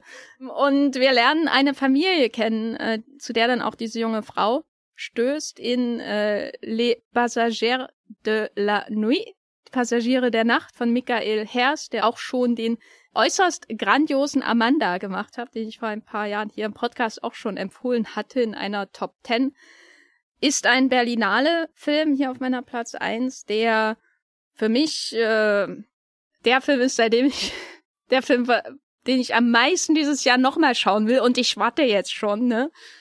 Wann kam der? Im Februar kam der bei diesem Festival und ich denke, wann kommt er endlich ins Kino? Wann kommt er endlich ins Kino, damit ich ihn noch dreimal schauen kann, diesen Film. Und der kommt diese Woche ins Kino. Am 5.1.2023, fast ein Jahr später. Naja, immerhin hat er einen Kinostart, kann man auch nicht von allen Filmen in meiner Liste behaupten. Ich würde sagen, wenn er in eurer Nähe läuft, dann schaut ihn verdammt nochmal an. Es gibt äh, aktuell viele französische Filme über bürgerliche Familien, die irgendwie Scheidungen durchleben. Und äh, ich habe ja allein schon hier in der Liste zwei Filme über französische Frauen, die irgendwie in Umbrüchen ihres Lebens stehen und damit klarkommen müssen. Und das ist das Genre, was dieses Land außerordentlich gut bedient. Aber Passagiere der Nacht fügt dem noch einiges hinzu, würde ich sagen, obwohl das Milieu und die Geschichte einem irgendwie auch bekannt vorkommen, so grundsätzlich in den Zusammensetzungen, ist das eben nicht gerade Athena, ne, bei Netflix, sage ich mal, äh, sondern eher so das, was man eben im gehobenen äh, Delphi Lux Kino mit dem Lehrerpublikum guckt. Aber obwohl das eben alles so ein bisschen auch abgeschmackt ist, äh, was da auf dem Papier dieses Films steht, nämlich äh, halt wieder ein, ein bürgerliches Drama mit Charlotte Gainsbourg äh, und, und äh, bisschen Retro schick 80er Jahre, ist das noch viel mehr. Das liegt auch an dem Regisseur, der für mich ein außerordentlich interessanter visueller Erzähler ist, der manchmal so ein bisschen aus dem Nichts Dinge in seine Filme wirft, die ich irgendwie bei Frank Borsage in den 20ern erwarten würde oder Murnau oder so. Also wirklich so so Left Field Choices äh, würde man wahrscheinlich sagen, wenn man für IndieWire schreibt. Überblendungen, die, die völlig unwirklich und magisch in dieses Drama hineingeploppt werden und das Schönste sind, was man so im Kino ja überhaupt sehen kann. Und das hat er in Amanda gemacht und das hat er auch hier in Passagier äh, de la Nuit gemacht. Aber darüber hinaus ist es auch einfach ein sehr genau beobachteter Film über eine Familie, die sich durch die Wirren des politischen Wandels auch irgendwie so nebenbei lebt, die da durchkommt mal mehr, mal weniger. Und ich finde einfach die Verbindung von diesem, diese Veränderung einer Gesellschaft, selbst wenn sie zäh ist und äh, vielleicht eher so, ja, wie ein Gletscher sich bewegt, also minimal und eigentlich kaum wahrnehmbar. Und äh, wie diese Erzählung davon parallelisiert mit der Erzählung einer Familie, die wächst und also man redet ja immer von Coming-of-Age-Filmen von einer Person, in der Regel jung, junge Menschen, die irgendwie älter werden und eine Schwelle ihres Lebens ähm, überschreiten. Aber man kann das ja auch von Familien im Grunde erzählen, wenn die Kinder noch klein sind am Anfang dieses Films oder oder nicht klein, aber eben Teenager und dann irgendwann im Verlauf dieses Films kommt diese ganze Familie of Age. Sie entwickelt sich weiter, sie erreicht eine neue Stufe und das macht der Film eben sehr schön, so parallelisiert mit ein bisschen französischer Geschichte, unglaublich starken Gefühl für Paris in den 80ern, ohne in Anführungszeichen Paris in den 80ern zu zeigen, also ohne diese Nostalgie-Schiene so offensichtlich und abgeschmackt äh, irgendwie zu fahren. Und ja, ich bin von dem Film äh, begeistert. Er ist noch vor meinen Augen, als hätte ich ihn gestern gesehen, obwohl ich ihn im Februar gesehen habe. Und ich bin so froh, dass er endlich ins Kino kommt. äh, Passagiere der Nacht. Mein Platz eins ab dem 5.1. in den deutschen Kinos. Ich hoffe auch im Kino in eurer Nähe. Matthias. Ich war selten so neidisch auf deinen Platz eins. Was natürlich jetzt die Frage aufwirft, warum ich nicht drin habe. Aber vielleicht ändert sich das ja nächstes Jahr. Mal schauen. Ja, mein Platz eins. Oh Gott, ja, das ist ein Film, mit dem habe ich gar nicht gerechnet, dass er jetzt auf der Eins sitzt. Und falls ich Menschen fragen, warum ich auf anderen Listen Memoria dort sitzen habe, liegt das einfach daran, dass ich Memoria letztes Jahr hier schon im Podcast drinne hatte und das jetzt dieses Jahr nicht einfach nochmal tun kann. Das wäre ja unerhört. Und ich habe auch einen Film reingetan, der mich jetzt unerwartet sehr intensiv begleitet hat, obwohl ich eigentlich äh, für den Dezember komplett Avatar äh, geprimed war und dann äh, ein paar Tage nach Avatar irgendwie noch diesen, diesen Film After Sun geschaut habe, der ein paar Mal in meiner Timeline schon aufgepoppt ist, vor allem wegen Paul Mescal, aber da muss ich sagen, bin ich bisher komplett immun gewesen. Ich habe zwar Normal People geschaut, aber weder Paul Mescal noch Daisy Edgar Jones noch irgendwie die Serie haben sich, weiß nicht, bei mir besonders eingebrannt. Die habe ich vermutlich einfach komplett in der falschen Stimmung ist die zu mir gekommen und dann habe ich sie in so einem Rutsch durchgeschaut, wo ich es einfach nur hinter mir haben wollte und entdecke dann dieses Jahr Daisy Edgar Jones in Das Geheimnis der Flusskrebs und äh, Paul Mescal eben hier in After Sun, auch ein, äh, hier Charlotte Wells ist die Regisseurin, das ist ihr Regiedebüt. Ich weiß gar nicht, woher der Film genau kommt. Ich glaube, der hat auch schon eine sehr lange Reise hinter sich über Festivals und ich würde ihn jetzt einfach mal zu Cannes zurücksetzen. Hast du ihn da ja, gesehen? Ja, der lief äh, in einer der Nebensektionen. Ah ja, Genau, also bin ich vermutlich wirklich einer so der letzten Menschen, die den jetzt endlich äh, mit dem deutschen Kinostart geschaut hat. Und es ist auch eine ganz einfache Geschichte über einen noch relativ jungen Vater, der mit seiner Tochter äh, in den 90ern Urlaub in der Türkei macht und das Ganze auf einem Camcorder festhält und, und das sind auch die Bilder, mit denen wir reinkommen in den Film. Also irgendwie so, ja, Home-Videoaufnahmen, die halt einfach gemacht sind, einfach draufgehalten sind, einfach hingezoomt, weil du hast da in der Mitte irgendwie einen Menschen und da gibt's keinen kein, kein Rahmen für die Bilder, da, da gibt's kein Motiv unbedingt, was, was schön arrangiert wird, sondern einfach dieses unmittelbare drauf, egal wie verpixelt das Ergebnis ist, wie sehr das rauscht und dann hast du immer ähm, das äh, Geräusch noch dazu, wenn der Camcorder vor und zurückspult. Da ist schon ein sehr, sehr lebendiges digitales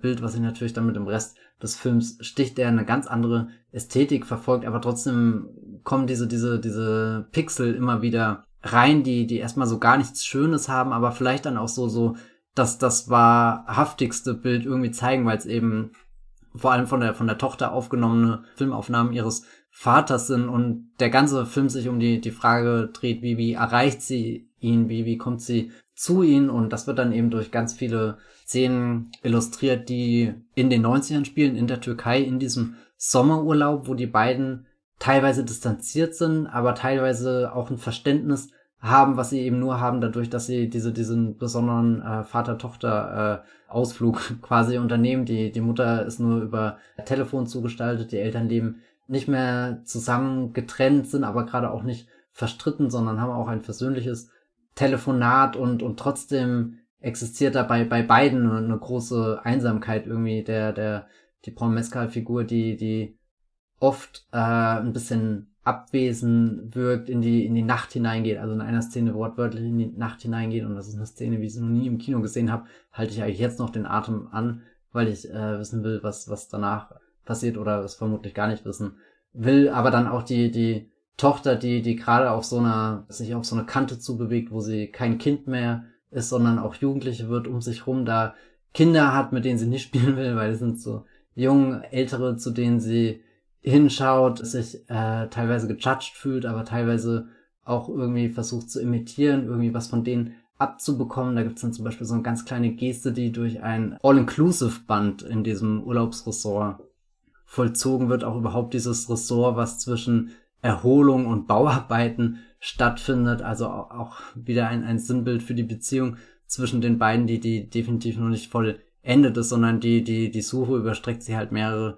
Dekaden im Endeffekt. Und dann macht der Film noch so einen dritten Raum auf. Also er hat erst, äh, er hat diese, diese, diese digitalen Archivaufnahmen, diese, diese Erinnerungen, und dann hat er den direkten Sprung in die Erinnerungen, die dann sehr, sehr filmisch auch für uns greifbar sind und mit, mit sehr präzisen, sehr erlesenen Aufnahmen irgendwie arbeiten, wo, wo jedes Bild schön ausgesucht ist und, und jetzt nicht nur, weil, damit das Bild irgendwie schön ist, sondern weil das sehr viel über die, die Figuren erzählt, wo, wo sie da gerade sind in, in der Situation, in dem Leben und, und eben dieser, dieser zusätzliche Raum, den er aufmacht, ist eine, eine dunkle große, ein dunkler großer Raum, wo, wo Menschen tanzen, wo Licht wirklich intensiv blitzt. Das heißt, du siehst wirklich nur alle zwei Sekunden irgendwas und dann hat sich schon wieder der ganze Raum verändert, weil die Menschen weiter tanzen, aber du hast nicht die Musik dazu, du hast keine Ahnung, zu was sie tanzen, aber du siehst irgendwie die, die ältere Version der Tochter, die da rumirrt und dann später taucht äh, der Vater auf, der auch da seinen Weg durchsucht, aber wirklich immer wieder in der Menge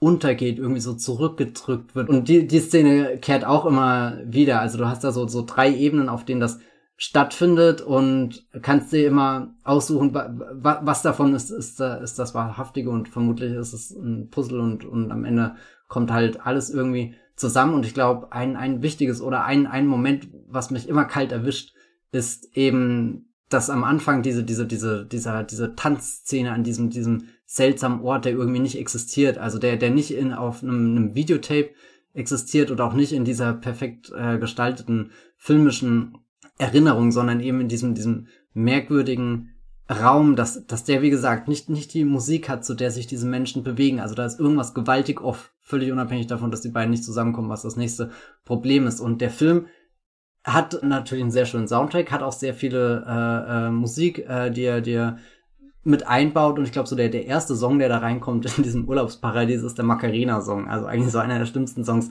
ever. Ey. Und der, ja, ja, und wird aber auch so geframed als dieser Touri-Song, wo dann all diese, diese Familien, die sich in dieses Urlaubsparadies in Anführungsstrichen verirrt haben, äh, wo die mitmachen und mitgehen, aber baut auch gleich die Distanz ein, wo der, der Vater schon sagt, jetzt schau dir das mal an, was die da so machen. Also irgendwie so, du guckst auch auf die drauf, die Leute, die diesen Macarena tanzen, so, so das offensichtlichste, so der, der Popsong, keine Ahnung was.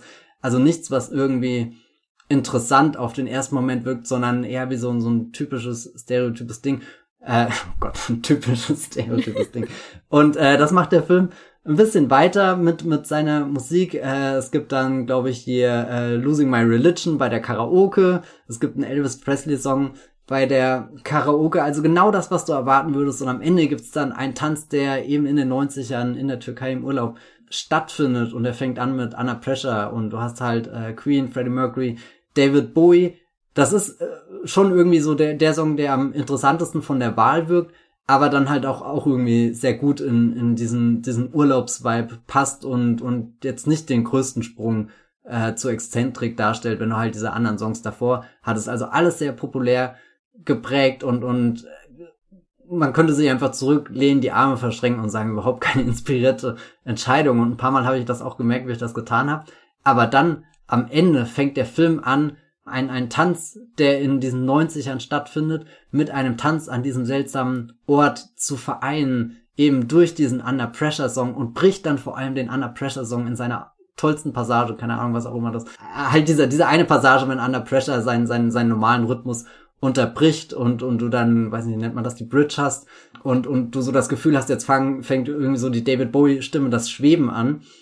Aber, aber der, der Aftersong der reißt ihn auf irgendwie so. Under Pressure wirkt ja sehr, sehr gut geschrieben, sehr gut, wie die Stimmen zusammenpassen, die Instrumente, die Lyrics und dann, dann hat er da diesen, diesen dramatischen Moment, der, der sich auch eben sehr voll anfühlt, glaube ich, wenn du das Lied in seiner normalen Originalversion hörst und Afterson trennt das so ein bisschen auf, wie als hast du so ein Stromkabel, was du aufschneidest und jetzt die, die einzelnen Kabel so offen freilegst. Und dann wird da draus eher so ein Kreischen, so ein Schreien, so ein Flehen, also wie, wie als, als übernehmen dann die, diese, diese rausgesogenen Stimmen des Songs das, das Erzählen für die Figuren in dem Film und das ist so eine atemberaubende Szene. Also, weiß nicht, die, die habe ich beim ersten Mal gar nicht so bewusst wahrgenommen, eben weil ich generell sehr, sehr eingezogen war in den Film und schon begeistert war, wie, wie nah der diesen ganzen Figuren kommt, also so, wie, wie, wie intim das ist, obwohl das alles nur so ganz kleine, vorsichtige Aufnahmen aus diesem Urlaub sind so, so Momente, die festgehalten werden, so ganz kleine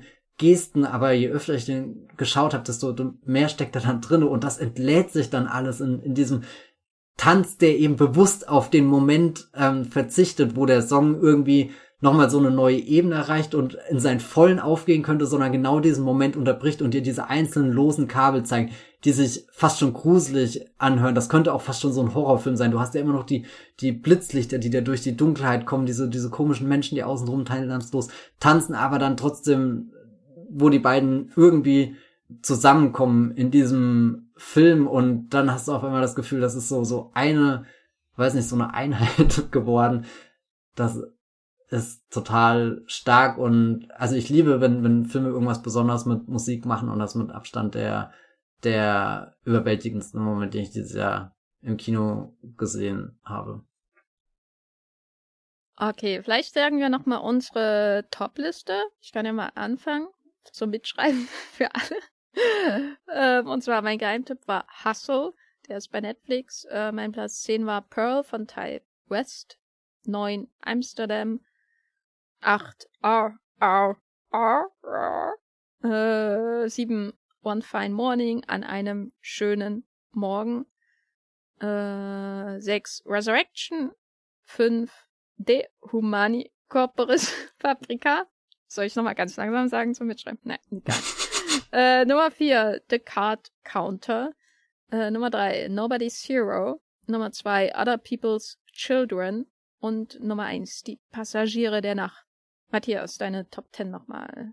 Ich bin Platz 10 mit Bros, äh, Platz 9 mit Petit Maman, äh, Platz 8 The Worst Person in the World, Platz 7 The Batman, äh, Platz 6 Top Gun Maverick, Platz 5 Nope, Platz 4 This Much I Know to Be True, äh, Platz 3 Red Rocket, Platz 2 Licorice Pizza und äh, Platz 1 After Sun. Ja, haben wir es geschafft. Ist, glaube ich, der längste Podcast des Jahres seit dem letzten längsten Podcast, den Top Film 2021.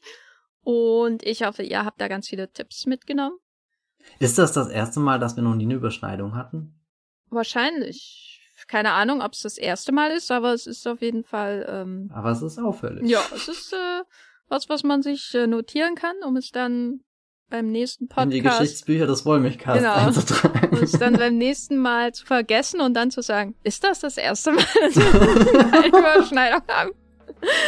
äh, das könnt ihr dann 2023 erfahren, wenn die Top äh, 10, äh, die Top-Filme des Jahres des Wollmilchcasts erscheinen. 2024 sind wir dann schon. Oh mein Gott. Ja, die Zeit schreitet voran.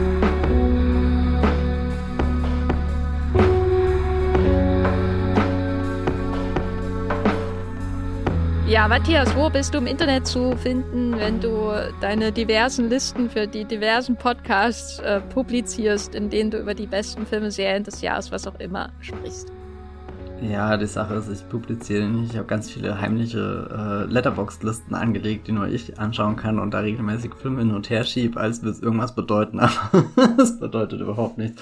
Aber trotzdem ist auch irgendwie ganz nett und beruhigend. Äh, ihr könnt mir auf Letterbox folgen, da bin ich als Paranoid Android unterwegs. Oder ihr könnt auf meinem Blog vorbeischauen, das Filmfilter. Da habe ich neulich auch nochmal ein paar sehr wirre Gedanken zu Afterson direkt emotionalisiert aus dem Kino aufgeschrieben. Äh, oder ihr geht zu twitter.com, da bin ich als Bibelbox mit 3e. Oder ihr könnt bei äh, Moviepilot lesen, da habe ich was über eine sehr tolle Serie dieses Jahr geschrieben, nämlich The Bear. Keine Naturdoku. Wo bist du? Ich bin auch bei Moviepilot, da habe ich auch über The Bear geschrieben. äh, ihr findet mich einfach als Jenny Jacke. Und äh, da findet ihr auch die Moviepiloten Filmstartsliste mit den besten Filmen und äh, Serien des Jahres. Das kann ich noch empfehlen. Da haben wir beide Redaktionen quasi abstimmen lassen. Das ist der Volkswille der Moviepiloten Filmstartsredaktion zumindest. Und ihr findet mich bei Twitter. Da heiße ich Gafferlein oder Jenny Jecke und bei Letterboxd auch als Jenny Jecke. Und vielleicht veröffentliche ich noch meine besten Liste. Auf jeden Fall muss ich noch eine Liste veröffentlichen mit den besten Filmen, die ich dieses Jahr insgesamt gesehen habe. Das mache ich immer. Und vielleicht ist das schon geschehen, wenn dieser Podcast erscheint. Oh mein Gott, die Zeit. Was ist die Realität? Naja, wie dem auch sei. Vielen Dank fürs Zuhören und bis zum nächsten Mal. Tschüss. Ciao.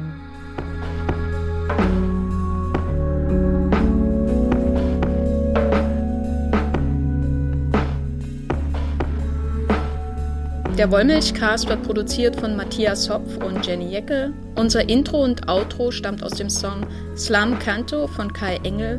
Ihr könnt den Podcast bei allen gängigen Apps abonnieren und wir freuen uns über Kommentare und Bewertungen bei iTunes.